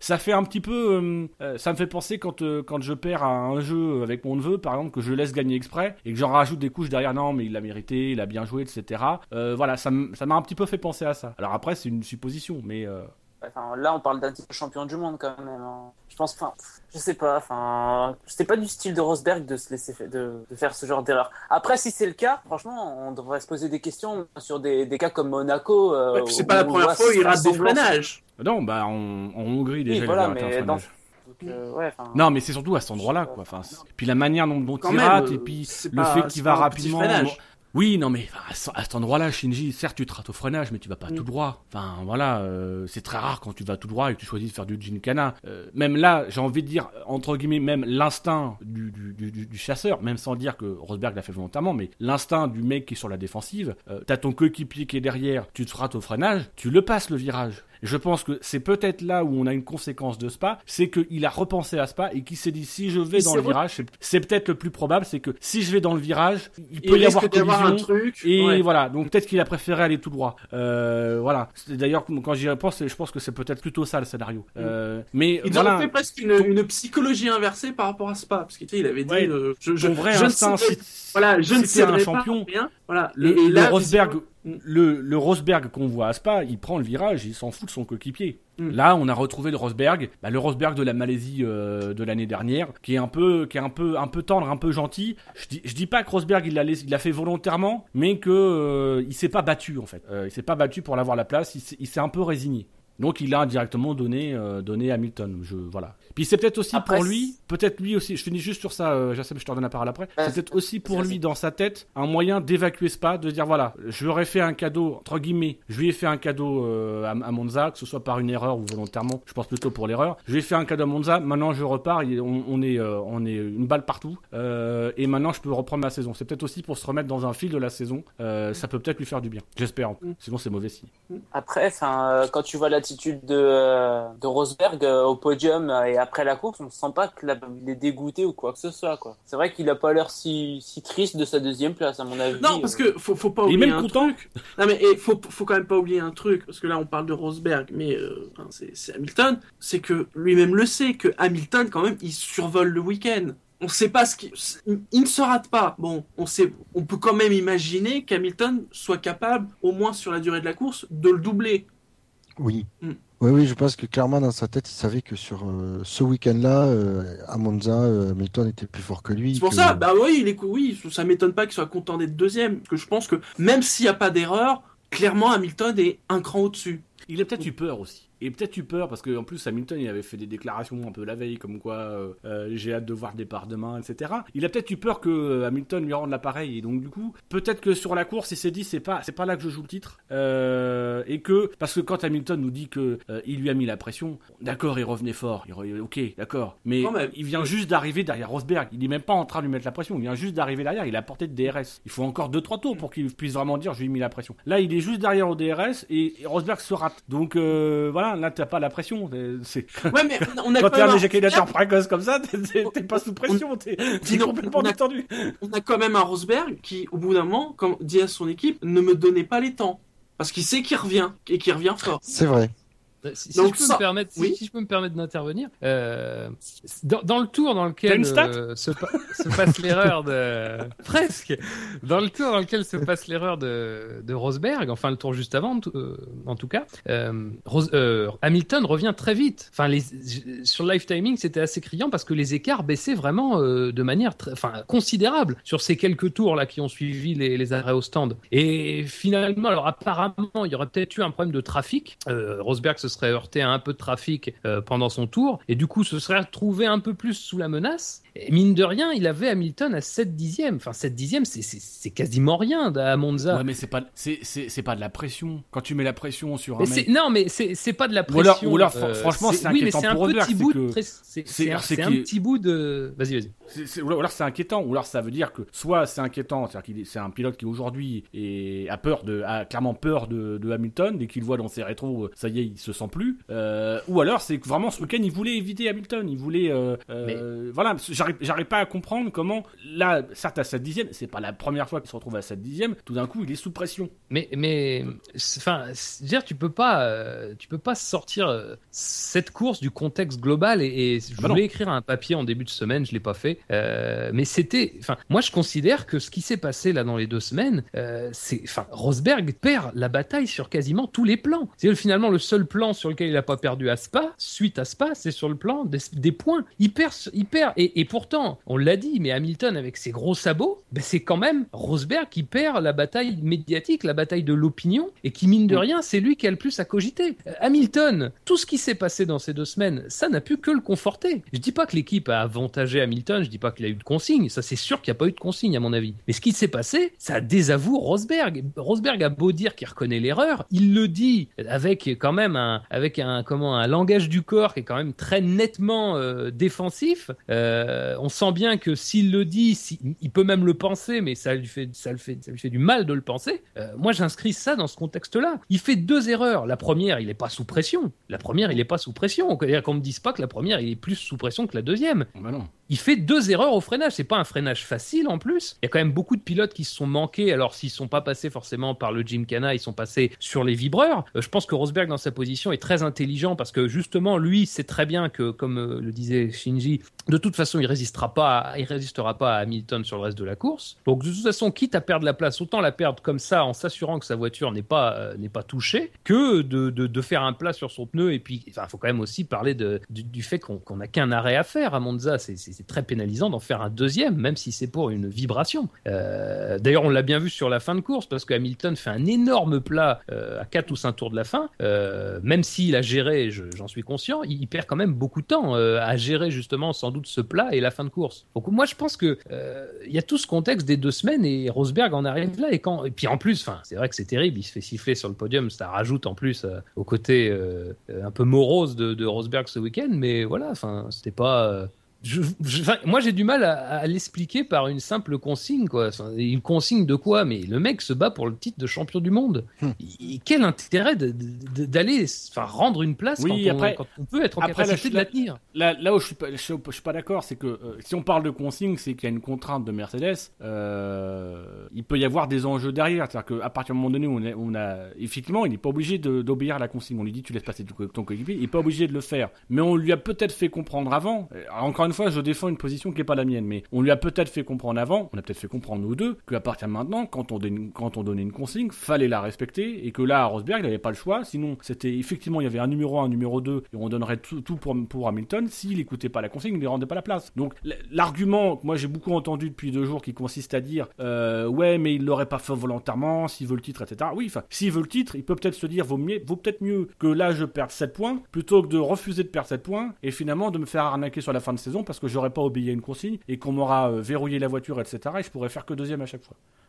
En fait, ce qui est, ce qui est terrible, c'est-à-dire qu'on en est à un stade où, euh, quoi qu'il arrive, de toute façon, on ne peut pas prouver. On est dans la- dans l'étape du doute. Oui, non, mais Euh, c'est- Oui, je de toute façon, on peut oui. pas prouver qu'il y a entre guillemets complot, et on peut pas non plus prouver qu'il n'y a pas complot. Il y aura toujours ce doute. On le saura peut-être dans quelques années, quand euh, sur euh, leur sur leur fin de carrière ou dans leurs vieux jours, les deux nous raconteront ce qui s'est passé. Comme plein de trucs au sein de cette écurie de cette année, il y a, il y a des trucs qui vont ressortir. Ça fera des bouquins dans quelques années, comme on a eu des bouquins sur Prost-Senna, sur Lewis Hamilton, et on n'a pas encore eu de bouquin sur Lewis Hamilton Alonso. Il y a déjà ceux-là qui doivent sortir avant. et puis après, voilà, il y aura peut-être un merci pour ce moment 2 mais c'est vrai que, que ce que- c'est ce que tu dis, quoi. On peut difficilement, et, et là où je suis d'accord, c'est que euh, moi ça m'inquiète. J'attends de voir, j'attends de voir Singapour parce que j'ai un petit peu peur que cette euh, cette, cette, cette histoire euh, ait cassé les ailes de Rosberg. Et sincèrement, euh, ça me ferait sincèrement chier que le titre soit remporté et se soit joué à Spa sur un bête incident de course qui a été monté en épingle par Mercedes en partie et par les médias et que ça ait entre guillemets brisé l'élan de Rosberg mais globalement aussi l'élan des deux du, du- du duel. Et, voilà je- je- j'espère vraiment que c'est juste passager que c'était ce week-end là que Rosberg euh, avait un petit peu peur et était un petit peu sur la retenue mais que ça va reprendre comme c'était avant parce que sinon voilà Lewis Hamilton va remporter un va remporter un titre mais un titre sur un chaos psychologique euh, dont il sera même enfin, il sera indirectement l'auteur mais voilà ça, aura été fait par d'un contexte sur on a, bien insisté dessus ça a été rappelé ce week-end sur une histoire où il y a doit pas y avoir d'histoire. Il doit pas y avoir tout cet emballement médiatique ces, réunions après puis ces, questions. Il doit pas y avoir d'histoire ça doit, être, ça doit être géré autrement. Et j'ai un peu peur je verrai à Singapour j'ai un peu peur qu'on ait cassé euh, Rosberg et que du coup bah, la tâche soit beaucoup plus facile pour Hamilton. Mais je suis, je suis, je suis assez d'accord avec ça et ça me rappelle ce que, ce que vous disiez disiez euh, à Spa pour le SAV, vous, vous parliez de, enfin vous disiez que, que Rosberg était presque content, voilà, de, de devenir un bad boy un peu, de, de, de gagner de cette manière-là, voilà, de, de gagner en, en résistant, euh, quitte à aller à l'accrochage. Mais, mais moi, je crois qu'au contraire, non. Enfin, euh, Rosberg, depuis qu'il est en Formule 1, euh, c'est quelqu'un qui, euh, jusqu'à cette saison, on pouvait, enfin, difficilement avoir euh, à lui reprocher grand-chose. D'ailleurs, même, on lui reprochait de, de ne pas être, de pas être assez euh, vicieux, de ne pas avoir assez de vices, de pas être assez, voilà, de, de pas être un, champion du monde en puissance dans le côté euh, euh, filou. Mais ce qui s'est passé à Spa, c'est- terrible parce que effectivement, c'est un incident de course. Effectivement, ça mérite pas une sanction, en tout cas pas une grosse sanction, en tout cas de la part de, de Mercedes au moins. Mais euh, finalement, il en ressort avec une image écornée. Et enfin, c'est quand même terrible. Il se fait siffler. Enfin, quand même, imaginez, même il y a, il y trois semaines, mais imaginez dire Rosberg se fait siffler sur deux podiums. Enfin, c'est c'est incroyable. Je pense que ce qui fait le plus de mal, c'est ça. hein. C'est pas, je suis pas sûr que ce soit tellement les, les, les- ce qui ce qui se passe en coulisses chez Mercedes, même si ça joue. Mais je crois que c'est surtout ça. C'est surtout, on l'a vu à, à Spa, puis on l'a vu en Italie, puis en Italie c'est pire parce qu'en plus, allez-y euh, dans, sa- dans, dans sa- dans son anti-protocolisme primaire, euh, euh, a décidé que là, il allait euh, vraiment pointer du doigt les deux. Mais c'est- terrible pour Rosberg, quoi. Ça colle pas avec ce qu'il est, je pense, hein, très sincèrement. Non mais c'est juste pour pour revenir euh, euh, sur sur le fait de- du, du bad boy, je pense pas que Rosberg puisse être content d'être bad boy, mais à un moment donné être dans la peau du bad boy si tu l'assumes, tu peux en faire Oui, une oui, force. oui, oui. Mmh. Être Oui, seul vrai, contre tu l'assumes. tout, euh, un, un- un mec comme Sébastien Vettel, il s'est rendu plus fort en Ah étant hué, en étant, Ouais. ça l'a rendu plus Ah, fort parce que ça il avait quelque chose à faire. Euh, mais entre guillemets, j'ai envie de dire, l'avantage de Vettel, c'était qu'il était tout seul contre tous. Euh, là, le truc, c'est que bah voilà, il a un coéquipier à côté de lui euh, qui et tout l'inverse, c'est-à-dire que pour le coup, il faut assumer le rôle du bad boy, mais en plus, il faudrait assumer le rôle du bad boy en sachant que t'as euh, le, le rôle du super gentil à côté, parce que Lewis Hamilton, c'est un petit peu ça. Euh, ses interviews ce week-end, c'était un petit peu Mère Mère Teresa et les bisounours réunis. hein, c'était, j'ai eu beaucoup de mal à dormir euh, la nuit, euh, etc. C'est, sincèrement, c'était le, le pathos au plus haut point. Mais c'est, l'arme qu'utilise Lewis. Le- Lewis, c'est son, son arme de, de, de, de guerre psychologique. Euh, mais là, voilà, il faut accepter, assumer d'être un bad boy. Si t'es prêt à le faire, ça peut, ça, ça peut marcher. Mais aujourd'hui, il y en a très peu qui sont, qui sont prêts à le faire. Et visiblement, de ce qu'on voit ce week-end, c'est pas le rôle qui, qui convient, qui convient à Rosberg. Et c'est peut-être aussi pour ça qu'ils s'entendent mal. Un mec comme Senna, il était prêt à assumer le rôle du bad boy. Un mec comme Prost aussi, il était prêt. Ils s'en foutaient en fait du rôle qu'ils allaient occuper. Ils étaient prêts à accepter d'être les méchants. Là, Rosberg, visiblement, qu'ils il le accepte titre, ils s'en voilà, foutaient. Et c'était ça un peu. Euh, C'est plus dur aussi d'être un bad boy dans une F1 plus aseptisée, forcément. Peut-être. Mais tu sais, on dit que la F1 s'aseptise, mais moi j'ai l'impression que c'est le public qui s'aseptise.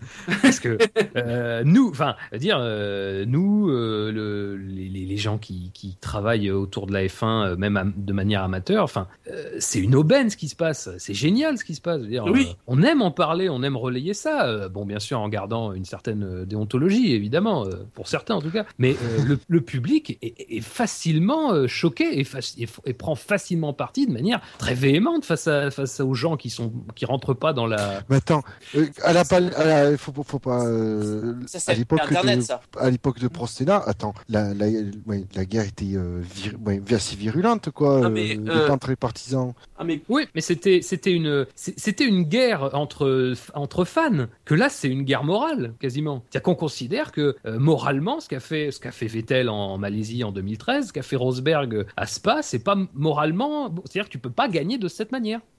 Oui, c'est vrai qu'il y a ça, cet, cet aspect, mais effectivement, c'est. Moi, je sais pas, ça fait partie du F1. ça me paraît normal. sinon, bon, pour, euh, pour revenir sur Hamilton, euh, sa course, hein, qu'avez-vous à dire À part qu'il a été euh, quand même très brillant. euh, Alors il y a eu ce départ. Ah, mais voilà, ce que j'allais dire. Il y a eu le départ. Il s'est bien. Ouais, il s'est raté. Ça n'a pas marché du tout, leur système de départ. Et, et je pense qu'il y a peut-être un truc aussi qui a joué du côté de Rosberg, euh, Mhm. justement par rapport au départ d'Hamilton. Si vous regardez le départ, Rosberg est tout droit. Oui. Hamilton, il est légèrement tourné vers la droite. Oui. Hamilton, à- dès le départ, il est prêt à pas tomber sur Rosberg, mais il est prêt à aller sur Rosberg. Il est prêt à se défendre. À le mettre dans le- Voilà. Donc, donc, clair- clairement, moi Hamilton, je ce que j'ai l'impression chez Mercedes, c'est que ce week-end, on, a eu, on en a eu un qui était prêt à se contenter de la deuxième place pour, euh, pour mettre un grand prix d'écart, pour euh, tourner un peu la page, etc., pour redorer un peu aussi son image, pour faire oublier un petit peu tout ça, même si je pense qu'il a peut-être pas fait de la meilleure des manières. Et de l'autre côté, il y en a un qui voulait mais tout casser pour, euh, pour faire passer un message, rappeler qui c'était Raoul. Et Hamilton, sur tout le week-end, il a, il a été dominant. Euh, les essais libres 2, il est à aucune enfin, il n'est pas obligé de revenir pour les essais libres 2. Ben non, il revient quand même, il a son problème électrique, etc. Il revient, il fait le deuxième temps pour rappeler qu'il est là. Euh, et, et voilà, et en, en qualif, ils se sont, ils se sont pas lâchés, ils sont allés en piste. Rosberg restait en piste, Hamilton ressortait. Euh, mais voilà, Hamilton, on a vraiment eu l'impression sur l'ensemble de ce week-end, et ça se voit en course, c'est qu'il a rien voulu lâcher. Et même le plat en fin de course, le fait qu'il fasse un plat, alors que euh, même sur son coéquipier, il a pas une avance considérable, mais il a une avance qui, est relativement suffisante. Il fait un plat, c'est que le mec il est en train d'attaquer, c'est qu'il veut enfoncer clou. Euh, il veut faire ce que pouvait faire à une époque Senna quand il essayait d'humilier son coéquipier, qui était juste un approche. Donc je pense que voilà, il, il a voulu régler ses comptes sur la piste. Sinon, Yassem, par exemple ou- Euh, non, j'ai pas Sur- grand chose à dire de, sur, euh, sur la rivalité Alors, on, deux on, pilotes. on- on sait ce qui s'est passé d'ailleurs précisément pour le, le départ d'Hamilton. On sait qu'il a, il a, je pense à Julien Févreux qui disait qu'il il imitait super bien le sur-régime. Non, on n'a pas eu d'infos à ce, ce sujet sur pourquoi il s'était lardé comme ça au départ, euh, parce que c'est pas son S'il avait- habitude. hein. S'il avait fini deuxième, on aurait eu les infos, je pense. Mais, mais même au niveau de, de sa réaction à la radio, il y a une réaction limite très violente. Euh, voilà, c'est, c'est, il, il hurle. Euh, donc c'est, c'est le signe que vraiment ce Grand Prix-là, il voulait pas le lâcher. C'était une- quasiment une question d'honneur. Ça faisait quand même un bout qu'il avait pu gagner le Grand Prix, donc euh, évidemment, il fallait bien se remettre sur le sens de la marche. Ouais, puis je pense qu'il a eu quand même a le quoi sentiment de s'être fait voler retard, à Spa indirectement, donc euh, euh, voilà, parce qu'à Spa il doit y avoir bataille, il fait minimum deux, mais il peut, ils sont il- dans, dans sa tête que tous les pilotes sont comme ça, il se dit qu'il va, qu'il, qu'il aurait, qu'il aurait gagné à Spa, euh, donc il se sent un peu floué par rapport à Spa, il a, il a raison, Euh, donc du coup euh, là il veut pas se faire flouer quoi, donc c'est une belle réaction. hein. Moi, je suis assez- à vrai dire, je suis assez surpris de la tournure qu'a pris cette euh, rivalité ce week-end, et j'espère que ça va un peu changer parce que si, c'est comme ça sur plusieurs grands prix, euh, la fin de saison va, euh, va être décevante. Hmm. Oui, comme tu disais tout à l'heure, j'espère que voilà, c'est la, la façon de Rosberg pour mettre les, les compteurs à remettre les compteurs à égalité et que derrière, j'espère qu'à Singapour, il va y avoir une belle lutte. Très bien, eh bien, on a fini pour le top 10. À noter que vous avez été 129 à voter cette semaine, selon la, la moyenne moyenne, à peu près, hein, de- des semaines. Nos notes. Eh bien, Oui. le Grand Prix d'Italie a reçu une note de 14,24. Des notes euh, euh, moyennes, souvent un petit peu plus basses d'ailleurs que le, le Grand Prix de Belgique, hein, faut le dire, euh, sans non plus que les notes soient, soient catastrophiques, puisque alors euh, Ben a mis un 15, Buchor un 15, Dino tu as mis 15,5, Fab 14,75. On a changé de... Oui, Fab et moi, on s'est, je crois, je pense que plusieurs fois on a changé nos notes. ouais, j'ai, j'ai baissé, j'ai monté. Fab, je- visiblement, il a baissé. Gus Gus a mis un 13. Alors Gus Gus nous a mis un petit message, hein, pas franchement mauvais, euh, merci Ricardo, Button et Perez, mais un long ventre mou et un après Grand Prix avec Fab bien plus intéressant. Alors, on veut, PS. on veut tout savoir, Fab. PS, Ouais. cette note est un complot fomenté par Montezemolo pour dire que la F1 2014 c'est de la merde. Donc Fab, qu'est-ce qui s'est passé après la course? Vous avez fait Oui. des choses? Ah, je crois qu'on a perdu Fab. Nous avons perdu Ouais. Fab. Nous ne saurons Ah, pas. nous avons retrouvé Ah, il est Fab. là, il est là. Ah, Il est là. Vas-y, Fab, Fab, est-ce que tu es là? Fais-nous part de ta science. Fais-nous part Fab, de, tes expériences bizarres avec Gus Gus après la course? Ouais, enfin, sois pas, détaille, détaille pas trop quand même. Ah, on l'a reperdu. Non mais je, je pense qu'il faut qu'on soit discret sur ça parce qu'il y a, il y a Bouchard dans l'émission et euh, ça m'embêterait de Ah. briser un couple et donc voilà. Je- Moi, je, je pense, je pense que c'est un complot qui empêche Fab de parler. C'est possible. Ah. non mais Fab il nous Je- fait le coup. euh, désolé, je passe sous un tunnel. Je, je savais pas que Mercedes avait la main sur Skype. Jackie a mis un 13. Il a noté moyen moyen ce Grand Prix. La lutte Perez, Button, Magnussen, Ricciardo était sympa. C'est le pourquoi de la note. Heureusement qu'il n'a duré que 1h20. C'est ce qu'on avait dit samedi. Tu te souviens, on avait dit si c'est pas top, au moins c'est pas long. C'est pas long. Quant à la polémique du consigne erreur, cela a le mérite de rendre 7 des 18 points que Rosberg a pris à Spa puisqu'il a reconnu sa responsabilité. Yassem, tu as mis Ouais, un il faut en rendre encore dans ce 14,87. cas-là. T- Toujours une des notes aussi particulières, Yassem qui a mis un 14,87. Alors est-ce qu'il y avait Ouais. ton fauteuil? Est-ce qu'il y avait, je sais pas, euh, ton paquet de non, mais Doritos. c'était bien. non, voilà. Il faisait, il faisait chaud, euh, c'est bien. Ah. J'ai- ma petite technique à moi pour les grands. Mm. 10 feuilles, 10 fiches Excel à peu près. Voilà. Mais la note la plus Toi basse- aussi, tu es fan d'Excel Oh mon dieu Ouais. Qu'est-ce que c'est dommage La que note- de McLaren en même temps, merde.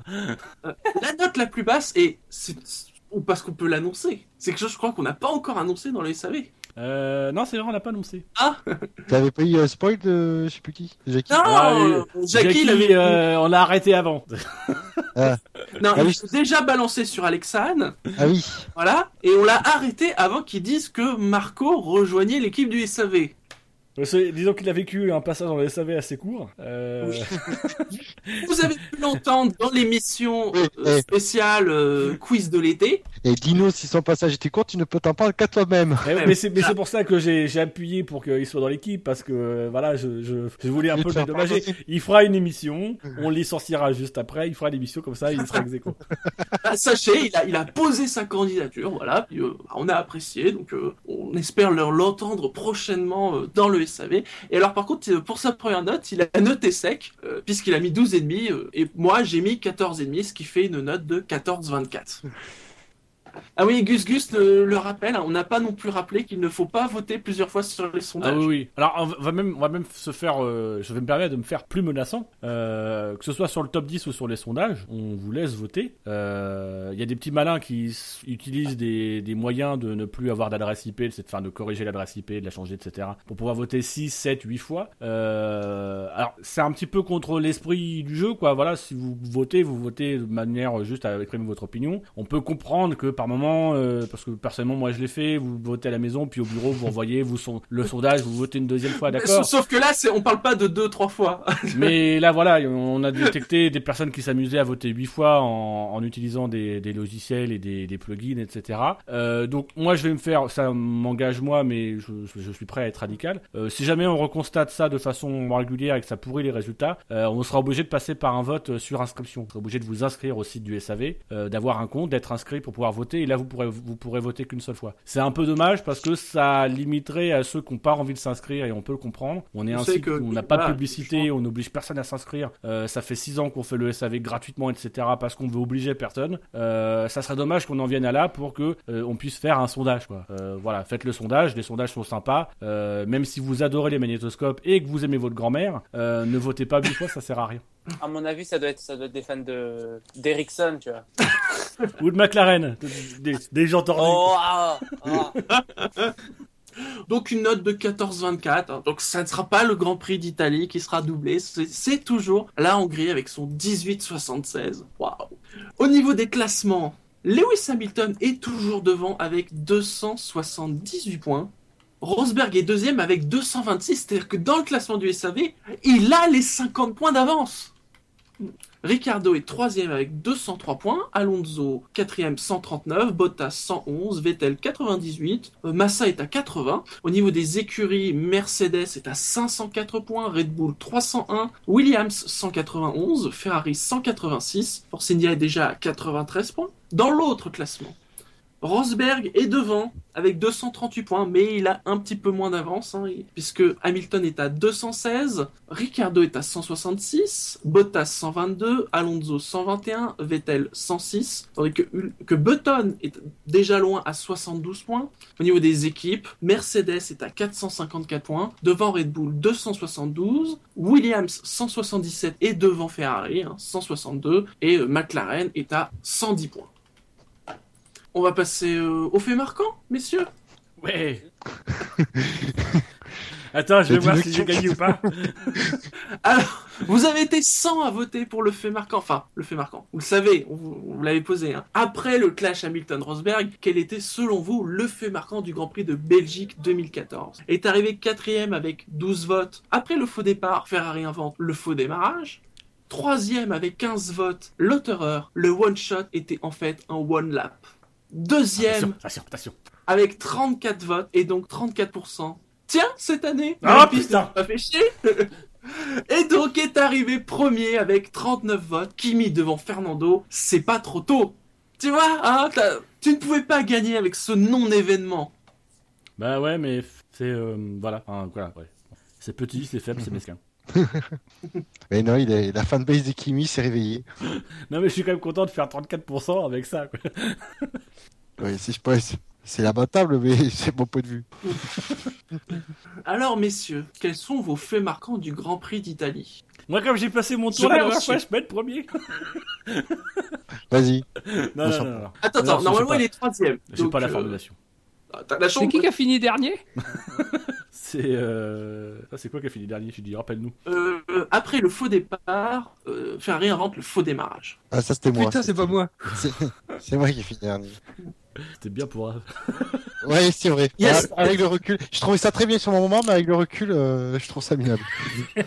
non, mais je, je Euh. reconnais mes erreurs, moi. Hein. Yassem n'était pas là, donc normalement c'est lui qui a le coup, Ah, vas-y, vas-y, vas-y. Ouais, mais moi, je, je, je suis en train de chercher depuis tout à l'heure, en fait. Mais c'est pas grave, tu t'y colles. Maintenant, tout de suite, allez hop. Ben, attends. non. Euh, tu. Une petite statistique, Fab, en attendant ouais, voilà. Mon dieu, je vais avoir un cinquième choix sur ce Grand Prix, mais comment je vais gagner? Je suis quand même étonné qu'il faille chercher en fait quand t'es le premier choix. Oui. Encore à la limite le quatrième, mais le cinquième je peux comprendre. Non, mais j'ai envie de trouver un truc bien. Euh, Bah t'as pas besoin. euh, Ce qui compte, c'est la euh, formulation. Oui, ben c'est ça, en fait. Et les fanbases. Euh, Ouais, les fanbases, je m'en fous. Euh, Ah bah là déjà t'as perdu. Ah, ouais. Alors, bah, je vais faire un truc sur Rosberg, à mon avis. Ça, ça va, ça- c'est vendeur. Alors, euh, Il y a quelqu'un qui tape le sondage euh, ou pas? Je sais pas où c'est. Moi non plus. Moi je l'ai pas non, là. non, je ne le dirai pas. Non. alors, oui, voilà, c'est bon.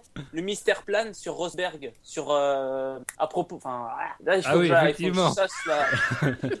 C'est presque bon. la, la formuler de façon correcte. Voilà. Eh ben. Alors, je récapitule. Rosberg, deux points. Ro- Rosberg, deux points. Erreur ou consigne d'équipe? Ah, Mythe ou ça réalité ah, ça c'est bien ça. tu vois, ça c'est très drôle. Ça c'est fort. Ouais, mais c'est hors sujet. hein. Mais non, mais tu t'en fous. T'as mis Rosberg, ça suffit, tu vas gagner avec ça. Voilà. C'est la formulation qui compte. Donc c'est c'est Rosberg. Deux points. Oui. euh, Erreur ou, d'équipe euh, Consigne d'équipe. D'accord. Là, là, non. Là, tu vas, là, t'as perdu, tu vois. Ah, Quoique tactiquement c'est finement joué, il va avoir les deux les deux camps. hein. Eh, eh, eh Ah, sauf si nous on met erreur et consigne d'équipe. Voilà. Les deux, tu sais. ouais, C'est quand même le fait marquant de la course.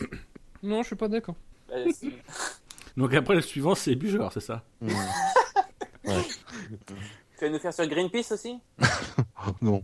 Euh, J'hésite entre Magnussen et Gutiérrez. sur, sur les trophées qui sont pas en plastique Et Je te donne des conseils, hein. suis-les. c'est clair. Tu m'excuseras, mais non. Je vais pas chercher que tes, tes gentils conseils. Mais si. Euh, hum, allez, je vais dire euh, Magnussen, une défense digne de la DCA. Ouh. Les fans de jeux de guerre ont voté pour toi. J'espère. Sauf s'ils co- sauf s'ils sont complotistes. On les salue s'ils nous écoutent. Ils doivent être en train de jouer à Call of Duty. C'est ça.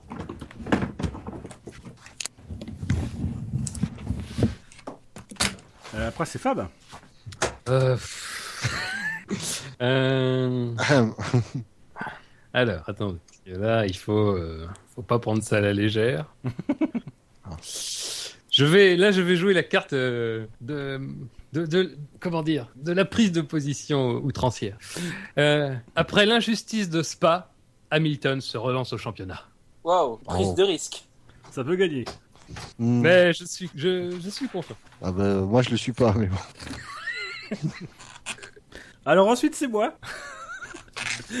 Et je, je me résigne, hein. donc du coup je vais proposer à Monza non plus. Greenpeace ne nous a pas fait chier. Même Oh, Montezemolo, attends. oui.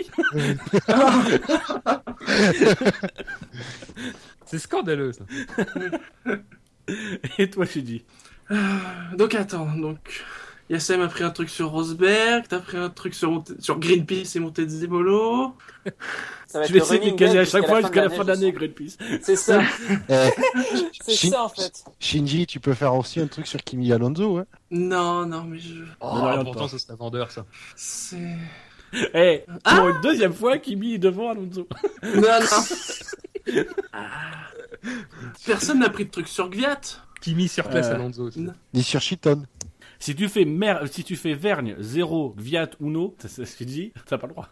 Non, non, non, je, je vais faire plus simple. Je vais faire euh, Gviat. Il est le premier hors quota et sans doute pas le dernier. Je pense qu'il reste. Hein. Effectivement, mais on constate, t'as- hein. T'aurais quand même pu ramasser un peu la formulation. Bah ouais, parce que là. euh, Alors, je vous rappelle, donc pour le sondage cette semaine, c'est le sondage, selon vous, euh, quel est euh, le fait marquant du Grand Prix d'Italie 2014 Les choix, vous en avez 5 cette semaine, puisque nous sommes, euh, nous sommes quatre et demi en comptant notre ami statisticien. Vous aurez le choix entre, après l'injustice Ah, je de Spa... je vaux un demi seulement, merci. Bah ouais Après l'injustice de Spa, Hamilton se relance au championnat. Magnussen, une défense digne de la DCA. Ou alors, à Monza non plus, Greenpeace ne nous a pas fait chier, mais Montezemolo oui. Ou alors, quatrième choix, Gviat, il est le premier hors quota, mais surtout pas le dernier. Et enfin, dernier choix, et, et je dois avouer notre petit chouchou, enfin mon petit chouchou, euh, Rosberg, deux points. Erreur ou consigne d'équipe Point d'interrogation. Mythe ou réalité, ça aurait été pas mal. Mais bon. Messieurs, est-ce que vous avez des drive-thru Pour ton rire. Le mec se marre tout seul. Oui. Ah bah alors, dans ce cas-là, je vous, je vous écoute. Bonne question. Bah, on a Rajasem. Non, non, non. Bon alors, je, je fais un drive-thru contre le Grand Prix en entier, puisqu'il a été super chiant, tellement chiant qu'en fait, finalement, Oh. on n'a pas de drive-thru. Ah, Non mais ai pour les drive-thru. J'en ai un petit un peu. Enfin, c'est Oui. contre Canal Plus en fait. Euh, Enfin, j'ai trouvé ça un peu chiant de décortiquer toutes les actions de, de Rosberg et d'Hamilton après le Grand Prix du style oh ils se parlent, oh t'as vu ils se grattent les oreilles. Enfin, j'ai trouvé ça chiant. Oh Ils se là là. touchent. Ah non, ils ne se touchent pas.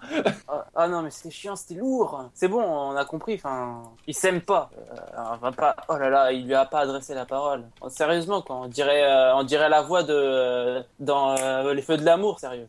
Incroyable. Bon. euh, Alors, je, vais euh, juste sur ce sujet, je vais les défendre un petit peu. Je t'avoue que moi, j'étais curieux de voir la- les réactions euh, des pilotes à la descente de la voiture, voir s'ils allaient jouer le jeu des, des télés et faire la, se saluer ou tout ça, ou s'ils allaient s'ignorer.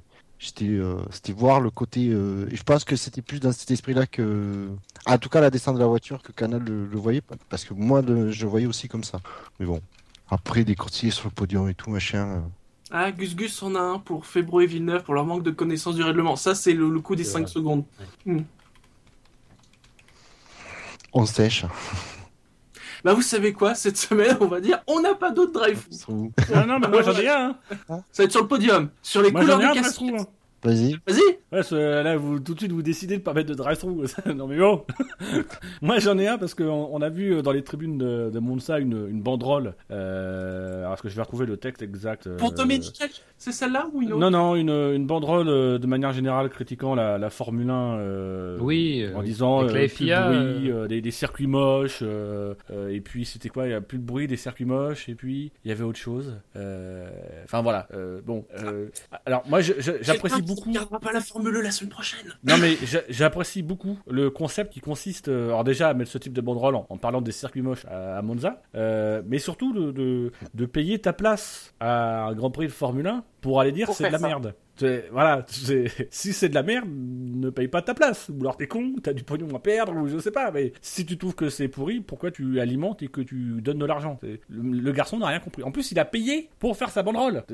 Il Oui. a mis la peinture et tout, il a acheté du tissu, il faut du grand tissu. Enfin, voilà, c'est à un moment donné, c'est juste râler pour râler. Euh, voilà, et, et c'est un drive-thru qui, par contre, du coup, va, j'en ai un peu es- esquissé avec le sondage à l'intention de monter de Zemolo, euh, qui, euh, je l'espère, rendra des comptes euh, aux organisateurs du Grand Prix d'Italie, euh, parce que même si je pense que c'est pas la seule raison qui fait que le circuit a été obligé de faire des, des réductions de 40% sur les billets une semaine avant, puisque Gus Gus et moi avons reçu un mail, comme quoi si vous voulez il reste des places, et qu'on a vu qu'on a vu que effectivement les tribunes étaient assez clairsemées, je pense que c'est c'est aussi en grande partie de la faute de, de, de, de Ferrari et de Montezemolo euh, qui n'a pas fait grand chose pour inciter les gens à aller au Grand Prix d'Italie. Au-delà même des résultats de la Scuderia, je pense qu'un discours qui tendait à valoriser aurait aidé le Grand Prix d'Italie. Et si le Grand Prix d'Italie euh, a fait des pertes cette année, euh, j'espère qu'ils se tourneront vers, Ferrari et Montezemolo. Mais en même temps, à titre personnel, et je pense en mon nom et au nom de Gus Gus, on remercie Luca Cordero di Montezemolo parce que grâce à lui, je pense qu'on va payer nos billets un tout petit peu moins cher l'année prochaine.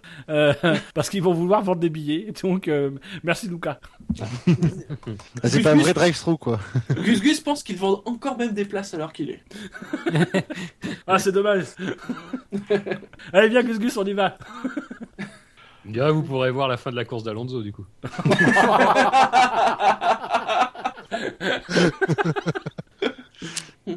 On va passer au coup d'œil dans le rétro dans ce cas-là. hein. Et le 7 septembre, c'est un jour de Grand Prix d'Italie, puisqu'il n'y a pas eu. Il y a eu au moins 2, 4, 6. C'est le septième Grand Prix d'Italie à avoir eu lieu un 7 septembre. Un Grand Prix d'Italie, forcément, où euh, il y a des titres qui sont tombés. Que c'est vrai que l'Italie, fin de saison. euh, En 69, par exemple, Jackie Stewart gagnait son premier titre en Italie avec le, le titre constructeur Promatra. C'était le 7 septembre. C'est aussi euh, jour de titre euh, en 75 pour Niki Loda et Ferrari. Pareil, un 7 septembre. Il y a- Qu'est-ce qu'on peut citer aussi? Bon, victoire de Piquet, on s'en fout. Ça lui fera plaisir. Non, c'est aussi euh, le Grand Prix de Belgique 2008. Vous vous souvenez, ça a été un Grand Prix euh, assez agité. Une victoire de Felipe Massa sur Oui. tablière, mais une victoire de Felipe Massa. Alors qu'on attendait plutôt Hamilton ou Raikkonen, et non, c'est Felipe pour son centième Grand Prix. Et donc, euh, bah, comme euh, voilà, Italie, fin de saison, euh, des championnats qui tombent. Ah oui, j'oubliais, le plus important peut-être. Le 7 septembre 1958 en Italie était décerné, oui, le premier titre constructeur de l'histoire de la Formule 1. Ah, ouais. À qui? Vous vous souvenez pas qui, qui a été le premier champion du monde constructeur en 1958 Euh, BRM, non? Non, Ah, Attends, 58 euh, 58. D'ailleurs, il n'a gagné que le titre en 58. Euh... Marque anglaise. Cooper, Oui. non? Non, c'est Van Wall. Ah, Ah oui, oui. ok. Eh oui. Et donc cette semaine, le questionnaire est sur le championnat du monde constructeur de Formule 1. Ah, J'ai eu peur que ce soit sur Van Wall. Non, non. Un questionnaire qui s'appelle peut-être pas le plus médiatique, mais qu'est-ce qu'il rapporte côté pognon? Dommage, t'as raté le rime. Mais qu'est-ce qu'il rapporte du fric? Tu vois, ça a rimé. Du fric, ouais, c'est vrai, j'aurais pu. hein. Donc dédié au championnat du monde des constructeurs, comme d'habitude. Des affirmations, est-ce vrai, est-ce faux?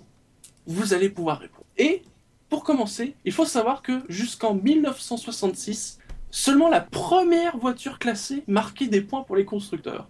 Non, C'est vrai, ça. Ça, c'est vrai. Alors après, est-ce que c'est jusqu'en 66 Non, mais Ouais. Shinji, il est pas, il est pas aussi pervers que ça. Non Ah, non, Non. Il, est, il est, il est- par moment, il est pervers, mais pas, mais pas de ce- cette sorte-là. Faites-moi confiance. Je connais le côté caché de Shinji. Donc toi, tu dis vrai, Fab, tu dis vrai, Ouais, je, vais dire, je vais dire vrai aussi. ouais, Jassem? Vrai, c'est Ouais. vrai. Eh bien, c'est faux, puisqu'il Ah là Voilà, voilà, il a voilà. fallu attendre 1979 pour que les deux voitures comptent pour le championnat constructeur sur tous les résultats de la saison. Mais tu es une vraie salope, toi Ah, t'es Espèce Tu lui fais trop confiance Non, mais maintenant, Ah, je maintenant, que pour les pilotes, il a fallu attendre 91 pour que tous les résultats d'une saison soient pris en compte. maintenant, on sait pourquoi Di- Dino a perdu au quiz. Ensuite, Parce que les, les 500 questions étaient mal faites. les 500 miles d'Indianapolis ne comptaient pas dans le championnat constructeur. Euh, Faux.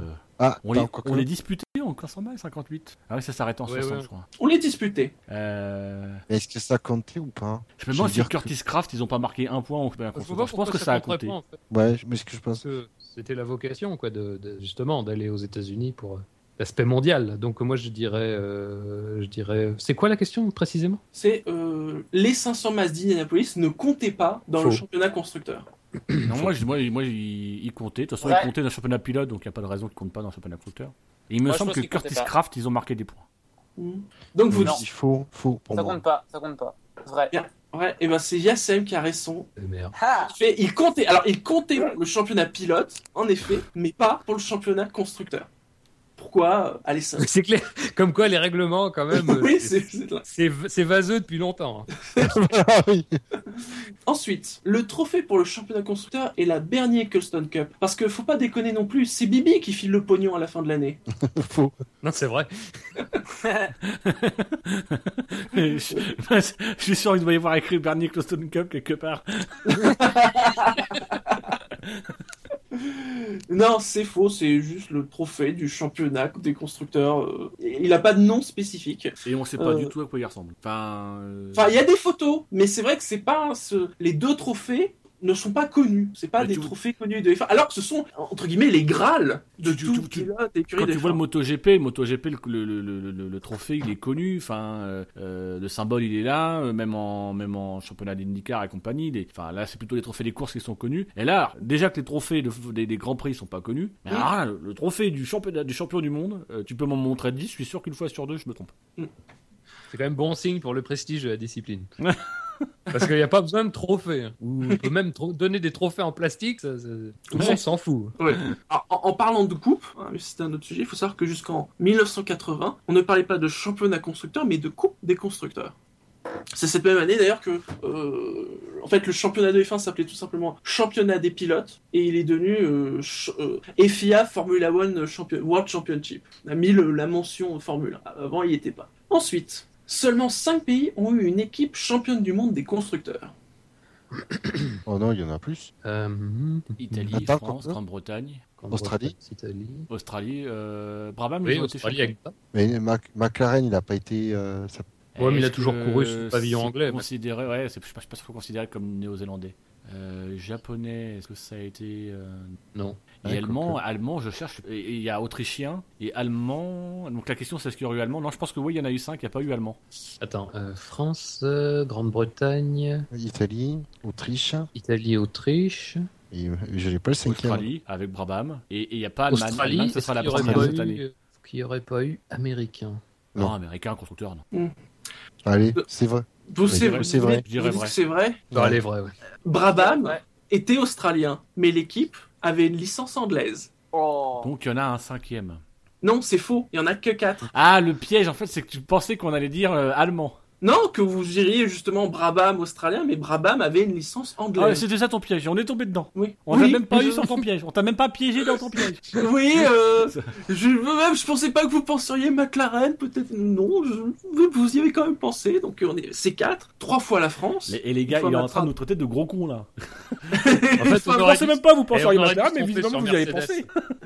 Une fois Matra, deux fois Renault, l'Autriche avec Red Bull, 16 fois pour l'Italie avec Ferrari, et donc le Royaume-Uni, 9 fois Williams, 8 fois McLaren, 7 fois Lotus, 2 fois Cooper, 2 fois Brabham, donc il y avait une licence anglaise, et One BRM, Tyrrell, Benetton et Brown GP, une fois chacun. Et même pas une seule fois Par- au Canada. Par contre, si on regarde les motoristes des équipes championnes, là c'est sûr, on dépasse les 5. Alors, C'est une France, question, ça. Ah, c'est c'est une question vraiment? Faut qu'on oui. réponde oui ou non?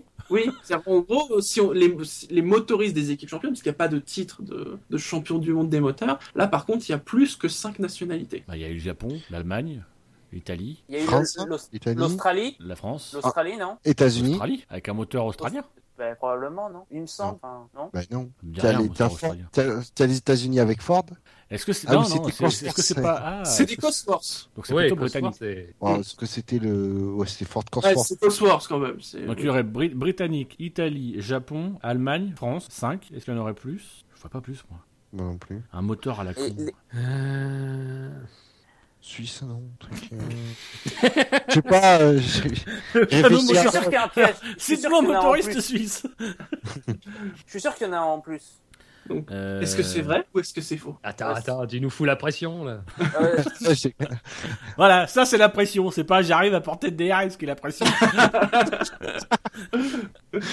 euh, de ta limite, qu'on en profite. Est-ce qu'il n'y a pas eu il, un. il me semble qu'il y, a eu un- il y a eu un motoriste euh, euh, australien, je crois. Il motorisait Brabham, mais je suis pas certain. Mais est-ce qu'ils étaient Ah, Repco? Oui, voilà. Est-ce que Ah, Repco- Ah oui Ah, voilà. Ah, c'est pas con. C'est pas con, toi. On va Ouais. te garder cette année, en fait. C'est pas con. Ils auraient un châssis anglais mais un moteur australien. Ouais, moi je dirais faux. Grâce à Jassem. Donc Euh, tu bah, dirais vrai, faux plutôt. Oui. Tu Bah, faux, il y en a. en fait. Enfin, Ouais. oui, vrai, vrai, il y en a plus de. Il y en a plus Vrai, il y en a plus que 5. Ah oui. Donc tu dis vrai. Plus que cinq. Voilà, donc Yass Moi, je- dit vrai. Moi je dis faux, je dis qu'il y en a que 5. Euh, Genre euh, Repco, ce serait. Attends, anglais. parce que le, le truc. Parce qu'ils n'ont pas été champions du monde avec Reco, c'est que j'ai envie de dire. ça- Oui, c'est ça le truc. C'est que ce que Repco, c'était dans. C'était avant Ah non, vous allez trop loin, les gars. Vous allez trop loin. c'est Shiji dont on parle quand même. Il est pervers, mais pas à ce moment-là. Ah, justement Vous savez quoi J'ai mis deux heures à faire ce, ce quiz. Bah voilà, raison de plus. Moi, je veux pas me précipiter parce que je veux pas après passer pour un con. Ils disent tous vrai. Hein. Bah Ils disent moi, tous je- vrai. C'est vrai que je pourrais me rallier. Je passerais pour un con euh, qu'un quart. non, non, moi j'ai dit faux. Hein. Alors, Ah oui. T'as dit faux. T'as dit faux. Bon. Ah non, je crois que Repco, c'est australien. Je dirais vrai. Eh ben, c'est faux. Eh bien, il y a la France, 12 fois avec le moteur Renault. Il y a l'Italie, avec 16 fois le moteur Ferrari. Il y a les Britanniques, 16 fois, donc avec les Ford Cosworth, 10 fois. Les Climax, 4 fois. Van Wall, une fois. BRM, une fois. L'Allemagne, 4 fois. Là, avec Mercedes. Alors, TAC Porsche, ils mettent luxembourgeois sous prétexte que TAC, c'est luxembourgeois. Je suis désolé, c'est un moteur Porsche, donc c'est un moteur allemand. donc je le mets dans allemand. Il y a le Japon. Non mais attends, attends, attends, attends, attends, quoi? Mais toi tu t'arranges gentiment quand même. Tout à l'heure, Brabham, qui est quand même un Australien, qui est quand même Oui. te- tu dis sous prétexte que c'est licence anglaise, c'est anglais. Là, Oui, mais la voiture, elle était fabriquée au Royaume-Uni. mais je m'en fous. T'avais dit Bonjour, il licence. était fabriqué en Suisse, il est français. Eh les gars, eh, moi je dis on se casse, on se laisse, on, on laisse les s'en façon- faire tout seul. De Vas-y, toute façon, démerde-toi. même, même si vous comptez TAC Porsche en luxembourgeois, ça, ça rentre quand même, parce que ça en fait un en plus. Donc ça, Oui, ça mais c'est ta logique, c'est ta logique là qui oui. invalide celle de la dernière question. Donc la dernière question, on avait bon. Donc le Japon, 6 fois avec Honda, et en effet, Repco avec Brabham, moteur australien. Ah. Bravo Jacek parce que bah 60 euh, 60 bah peut-être le premier titre, Bah, la 66. Suisse, c'est les années 60. Bah non, on a dit que c'était Van Wall, donc c'est. Non mais Non, Van Wall, euh, c'est avec Van Wall. euh. C'est en, Oui, oui, en non, mais le 58, premier titre euh, c'est Van Van Wall. Wall, c'est ça. Non, c'est Le 58. premier titre c'est Van Wall, mais Repco c'est quelle année du coup Ça doit être 66. Euh, 68, bah, un 60 truc comme ça. 66 et 67. Et après ils ont changé de moteur en 70. Non, c'est pas eux qui sont champions. 60. Non, c'est quand qui sont champions Ah non, c'est après c'est avec BMW. C'est des conneries. Oui, avec. euh, Donc à la limite, même si vous considérez TAC Porsche comme du luxembourgeois, c'est pas grave, c'est quand même vrai. Ça vous en Non, rajoute non, non, y a, plus. y a- non, y a pas de même si. Si ça paraît luxembourgeois, je dis c'est luxembourgeois. Si, si toi tu le incroyable. mets comme allemand, on avait bon à la réponse d'avant. C'est incroyable. Comment tu bafoues l'honneur du peuple luxembourgeois? Ça me Non, mais- dépasse, moi. Mais encore, le peuple, le, le- le peuple luxembourgeois, on s'en fout un peu. Mais nous, notre honneur à nous, tu nous fais passer Ah oui. pour des cons sur la question d'avant, et puis là, maintenant, tu nous Ah dis oui. qu'en fait, tu changes les critères qualificatifs. Je vais te Incroyable. péter la gueule ce week-end quand je vais te voir. Viens, reviens, là. Allez, on passe à la suite. Dommage de ne pas avoir créé ce championnat dès 1950, puisqu'on aurait eu en plus au palmarès Mercedes, Alfa Romeo et Maserati. Alfa Romeo, oui. Pas sûr, Mercedes. Mercedes, ouais, j'ai un doute. Ouais. Mercedes J'ai un doute. Attends, quand même. Il il gagnait pas tout à l'époque? Euh, Mercedes, oui, à l'époque, c'était quand même, euh, c'était costaud, quoi. Si c'était la première voiture, ils étaient souvent premiers. Ouais, Mercedes. Moi, oui, j'ai mais dit vrai, hein. il doit en manquer un. Je sais pas pourquoi, je pense qu'il en manque un. Est-ce que c'est limitatif? C'est-à-dire que tu considères que si on dit vrai à ces trois-là, c'est qu'on qu'on va pas en chercher un quatrième alors qu'il faudrait aller en Si, chercher un quatrième si, si. Mais je dis, enfin, je, je dis, rajouter en plus. Il y a peut-être une écurie qui était déjà là, qui aurait des titres en plus, mais qui a, des, qui a eu des titres constructeurs plus tard. D'accord. C'est vraiment Oui, dans euh, le sens, pas- voilà, en plus, Ferrari, il y aurait. Oh, oui, Ferrari, pour ne pas le Ça citer. concerne que ces trois-là. hein. Voilà. Mm. Euh... Euh. Ah, j'ai un doute avec Maserati. Ouais, oui, oui. Parce que est-ce que ça, correspond ça correspondrait pas à une saison où, il f- où c'est Fangio qui fait plusieurs écuries et du coup euh, ça fausse un peu tout? Ouais, puis ça dépend comment c'est calculé aussi. Je sais pas s'il y, y a- Donc là, il y avait qu'une voiture qui comptait. cette Oui, je, me suis basé avait- sur le principe de la, du barème de 58, donc avec la Ouais. première voiture qui, qui marque des points, bien évidemment. Ouais, je dirais faux. Moi, j'ai un doute sur Maserati aussi. Mm. Moi, je dirais faux aussi. Oh. Euh, Moi, je dis vrai. Dino? Ouais, faux. Pareil que Fabien. Bah c'est c'est plutôt vrai en fait. Alors en effet, Non. Alfa Romeo sans aucun doute, C'est plutôt 50. vrai. Putain, mais. Non mais non mais parce que me dit, c'est plutôt vrai. mais c'est parce qu'il y a pas de- il y a pas de barre et il y a pas eu de championnat. C'est pour ça que je dis c'est plutôt vrai. Mais j'ai fait les j'ai calculé les trucs pour vérifier mais c'est dans le Ah, sens t'as de la où- chance que je diffuse, je peux pas me barrer. Mais Voilà. C'est dans le sens où évidemment il y a pas, euh, faut, faut faut le calculer soi-même quoi. hein. Donc Alfa Romeo sans aucun doute en 50 et 51, Mercedes en 54 et 55. En effet, Ferrari aurait eu trois titres en plus en 52, 53 et 56. Et ce, ce qui est pas étonnant que vous doutiez, parce que c'est sans doute de tous un des plus serrés, Maserati aurait été titré en 57. Et Gus Gus évoque Lancia, mais Lancia, ils ont fait, ils ont fait que quelques grands prix. Ils, ils avaient une voiture pour dominer, mais. euh, Et 57, oui, c'est ça correspond à une saison, je pense, où Fangio euh, fait plusieurs écuries, non? Euh, oui, mais il, fi- il finit, il- je crois qu'il commence pas chez Maserati, mais il doit finir la saison chez Maserati. Et il y a un combat en 57 justement entre Maserati, Ferrari et Van Wall qui est déjà là. Et c'est sans doute le plus serré de, de tout cela. Ouais. Ensuite, Donc on, Ferrari. on, on avait plutôt bon. Oui, Puisque la réponse était plutôt vraie. Donc on avait plutôt Oui. bon, même si on s'est trompé, on a, on a dit faux, mais on est plutôt, on est plutôt pas mal. Oui. Rassure-nous, Shinji. Ferrari détient le record du championnat constructeur gagné avec le moins de points d'avance. Bah. Ça dépend, tu comptes 2007 ou pas? Alors, je ne compte pas 2007, mais j'y reviendrai juste après. Oula. euh... Mais Ils en ont gagné tellement qu'il y a des chances que. Ah, oui, le, 80, le 99 peut-être.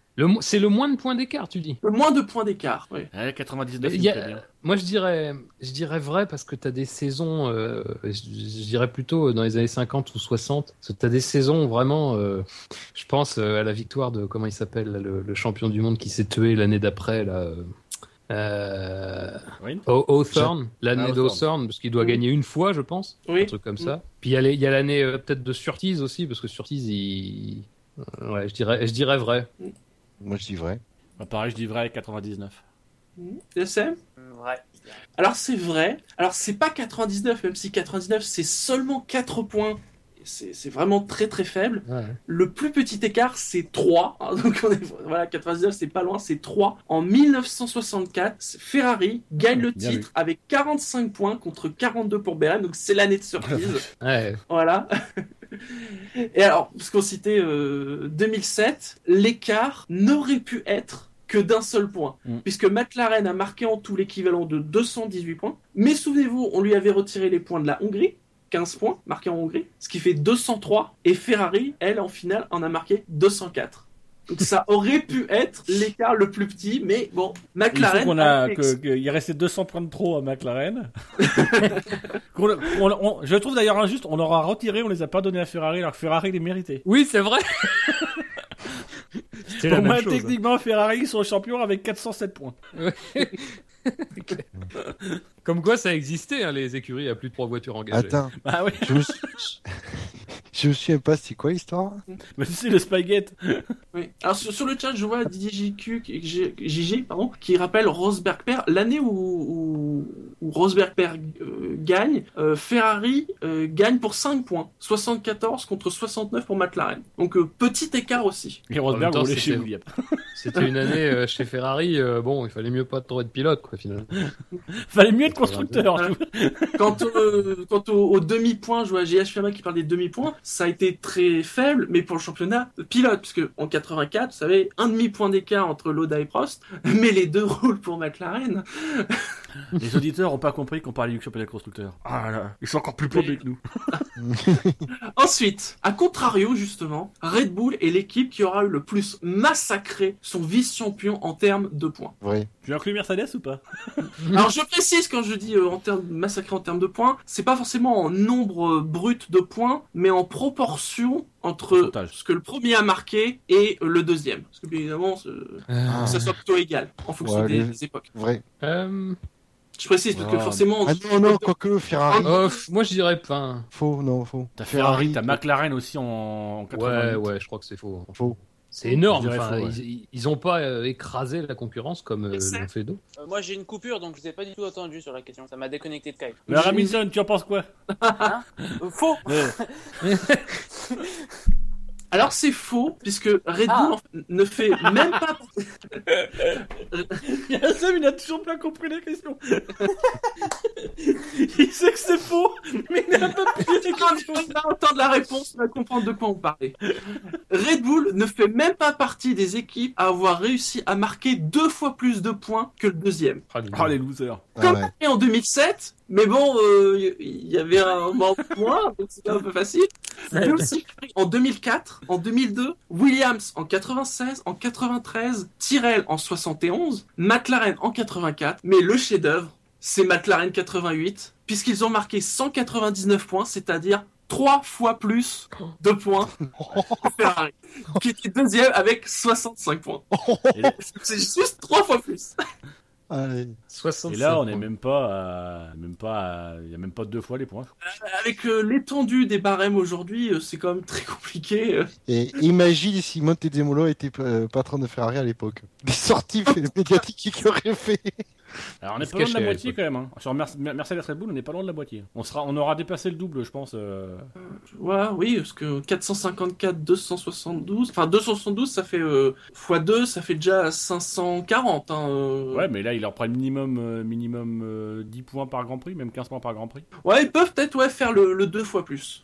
Et après, on, et après, on accuse Red Bull d'avoir dominé les quatre dernières saisons. Alors qu'en fait, non les- Ils ont pas dominé. c'est clair. Ils se sont battus à Finalement, chaque pas fois, grand-chose.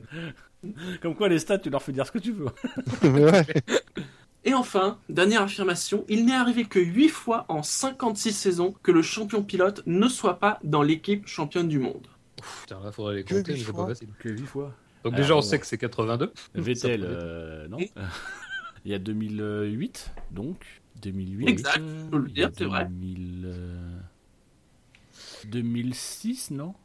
Euh, non, c'est euh, Alonso sur Renault. Ah, c'est 99 sur- du coup. Ah, 99, 99. oui. 82. Il n'y en a pas eu un, un, un autre dans les années 80, je pense. Il y a dû y avoir 85, 6 86 peut-être. Bon, visiblement non. Est-ce Euh, qu'en 86. 2000, est-ce qu'en 2000, euh, Schumacher est champion et McLaren euh, Non, je- non, non, non. Non, non, non. Ça va pas, arrête de fumer, Fab. Arrête, espèce de. espèce Je suis con. Je savais pas te le dire, mais oui. Mais oui, c'est vrai, non, non, mais tu peux le dire. Dans les années 80, il n'y a que 82. Ah non, il n'y a pas que 82. Alors. C'est même, j'ai envie de dire, la décennie reine pour cette question. Bah, il doit y avoir 80. euh, L'année du titre de Prost devant les 87. Williams, c'est 86. 86, 86, oui. Oui. 86 à mon avis. Moi, j'ai dit 86. Le mec, il Mais tu l'as mal dit. Parce que t'as dit Prost, mais t'as pas dit euh, quelle autre équipe. Euh, bah, 86, c'est euh, Williams. Oui, c'est ça. Euh, je dirais les années, une des années euh, Brabham, parce que j'ai le souvenir que Piquet effectivement était très bon euh, dans sa voiture, mais qu'il avait des coéquipiers qui étaient euh, pas à son niveau, on va dire. 83, alors. Vous avez dit 98 Non, il n'y a pas 90. 98. 98, c'est Ah, McLaren. 99 90. Oui, Ouais, 99, vous l'avez dit. Ah, d'accord. Mais il y a Gus Gus qui dit. Euh... Euh, quatre- qu- 94, 94 où les Williams euh, ont le titre de champion du monde constructeur et Oui. Exact. Benetton, Et pas euh, Benetton, avec ouais. Schumacher. Et Schumacher, oui. D'ailleurs, c'est grâce à, c'est grâce à comment il s'appelle, à Mansell, je crois qu'ils avaient remporté le titre avant de se faire virer. Alors attends, du coup on en avait dit à 8, 8 on en était à donc 2000, euh, 2008, 99, euh, 94, 86 fait 4, 82, euh, donc on est déjà à 5. Dans les années 70, pour essayer d'en trouver trois autres au moins, euh, Je- dans les années 70, euh, Je pense que c'était plus courant, euh, justement, de ces. moi je dirais qu'il y en a plus que temps. 8. Je dirais que c'est faux, il n'y en a pas que 8. 8 sur combien d'années, tu disais? 56 saisons. Ah, c'est beaucoup, et c'est vrai que ça, ça, ça fait peu finalement pour le nombre de saisons, donc euh, euh, Moi, je dirais vrai. Et il faut pas. Attends, c'est jusqu'à. C'est à partir de quelle année qu'il y a que. N'y a pas que la première voiture qui marque des points? 79. Euh, 79. Du Ah coup, je ça, joue- ça devait jouer. Ouais, mais du coup, c'est. S'il y a que la première voiture. euh, Ah. euh, Bon, moi je dis que 8 c'est c'est bon. hmm. Bon, allez, je dis plus de 8. Eh bien, en effet, c'est plus que 8, c'est 10. Et vous en avez Ah. trouvé pas mal. Hein. 2008, en effet, Hamilton, 99 Hakkinen, 94 Schumacher, 86 Prost. Alors, il y a une série, 81, 82, 83, parce que Ah ouais. 81, il y a Piquet et Williams, tu, tu le disais très bien, en effet, il était bon sur sa Brabham. Visiblement, son équipier beaucoup moins. Ah, mais oui, 80. mais il avait, des, il avait des nuls, il avait genre Rebac, un truc comme ça. Personne ne le connaît. 82, Rosberg et Ferrari. 83, de nouveau Piquet avec Ferrari. Ah le bon vieux Donc, temps, trois. des titres constructeurs. Et donc, en effet, le, le- la remarque de, de Buchler est pas, pas idiote. Le, le fait qu'il y ait les deux pilotes qui comptent pour le constructeur, on voit que dans les années 80, il y en a quand même eu pas mal. Alors qu'avant, il y a que Hunt en 76 avec titre constructeur pour Ferrari, Stewart en 73 titre pour Lotus, et en 58, Hawthorne qui était pilote Ferrari et Van Wall. Bah, surtout qu'en 73, euh, il dispute pas les, les deux dernières manches, je Deux crois. dernières. Mm. Donc voilà, vous avez été bon. On était bon ou plutôt bon Non, vous avez été bon. Ah, ça me rassure. Maintenant, je suis dit, dès qu'il va me dire un truc où il y aura plutôt dedans, je vais m'inquiéter. Donc je vais plutôt vous indiquer les rappels habituels parce qu'on arrive à, à la fin de l'émission. hein. Le SAV de la F1 comme d'habitude, c'est sur iTunes, c'est sur la chaîne Alpha de Pod Radio, c'est sur Podcast France, c'est sur Facebook, c'est sur le compte Twitter arrobase le SAVF1, c'est sur YouTube. Et dis-nous, est-ce que c'est prochainement sur d'autres sites? Euh, bah, Jackie et Michel, on y travaille avec Jackie, mais on cherche Michel. Michel Oui, Euh, normal. Voilà, ça, on va, on va réussir à, à bien, la, bien la griller, cette vanne. On fera Jackie et Euh, Marco. Ah, Jackie et Marco, pas mal. Pas mal. Euh, non, on sera bientôt sur Tinder. Euh, ça, sur quoi d'autre Sur Badou, on hésite. Puis évidemment, on est sur tous les, sur tous les serveurs de la NSA, etc. Oui. Mais ça, c'est pas, c'est pas lié à une demande personnelle. Allez, la F1 sur Internet, c'est sûr. savf.fr. Parce que le SAV de la F1, c'est Le Ah oui, podcast. très bien. Et tous les lundis. Et tous les lundis, tout à fait. Donc lundi prochain, il y aura une émission. Oui, sauf s'il y a une grosse actu qui Normal. tombe dans la semaine. C'est jamais. Tout à fait, tout à fait. Ou, ou alors s'il se passe vraiment rien dans les 6 jours qui arrivent. S'il se passe rien du tout, on, on fera une émission, mais elle sera très courte. Il, y aura bien de, il y aura bien de quoi parler de la Formule 1 quand même, parce que ça commence euh, le week-end prochain. Oh non, arrête. Putain, tu veux dire qu'on serait obligé de regarder Ah, je sais pas, mais rien que Ah, mais moi je me lève, hein. rien que non, mais... Ah, non, non, mais vous déconnez, mais moi ça m'intéresse vraiment. Non, mais après, ça, mais c'est quand C'est quand exactement? Mais en fait, alors j'ai vu ça, ça se déroule sur toute une journée en fait. C'est sur une Ils, journée, ouais. ils font les essais libres euh, le matin, euh, en milieu de journée les qualifs, et puis en milieu d'après-midi ils font la course. Mais Bon, c'est ça comme pour c'est à. Pékin, euh, ça sera tout le matin. La course, ça Pour sera nous c'est à 10 10h je Ouais. crois la course. La course, ouais. Ah, Putain, il va falloir que je me lève, ouais. Ouais, mais c'est sur Sport Plus. Moi, j'ai pas Sport Plus. Alors moi, ils me l'ont offert. Non, Je l'ai pendant, stream. je l'ai pendant tout le, le mois de septembre, apparemment. C'est bien, tu pourras avoir une course de Formule Tu veux streamer la Formule 1 1. Mais oui, Putain, Le net, ça évolue trop vite. Je pense que tu vas quand même plus galérer à trouver des, des flux euh, de Formule 1 que de, de Formule 1. oh, tu serais surpris. Et donc, on va se quitter euh, sur le proverbe de Dino. Oui. un, un proverbe anglais. Ouais. Puisque Ouais. Lewis Hamilton Ah l'a oui. remporté ce week-end. Ouais. Donc, un- un joli proverbe. Je tiens à vous dire, c'était pas le proverbe que j'avais initialement prévu, qui, qui avait un vrai sens. Mais celui-là, euh, il Qu'est-il arrivé Oui, mais je- en fait j'ai scrollé et j'ai scrollé, j'ai eu la lumière, j'ai un mot qui est apparu et voilà, ça a fait bam. Ça pas fait J'ai trop mal, ouais. la lumière est apparue. L'univers a bien changé. Et donc le, le proverbe de cette semaine, ce sera le suivant. Si tu veux savoir combien de gens te regretteront, plante ton doigt dans la mare, retire-le et regarde le trou.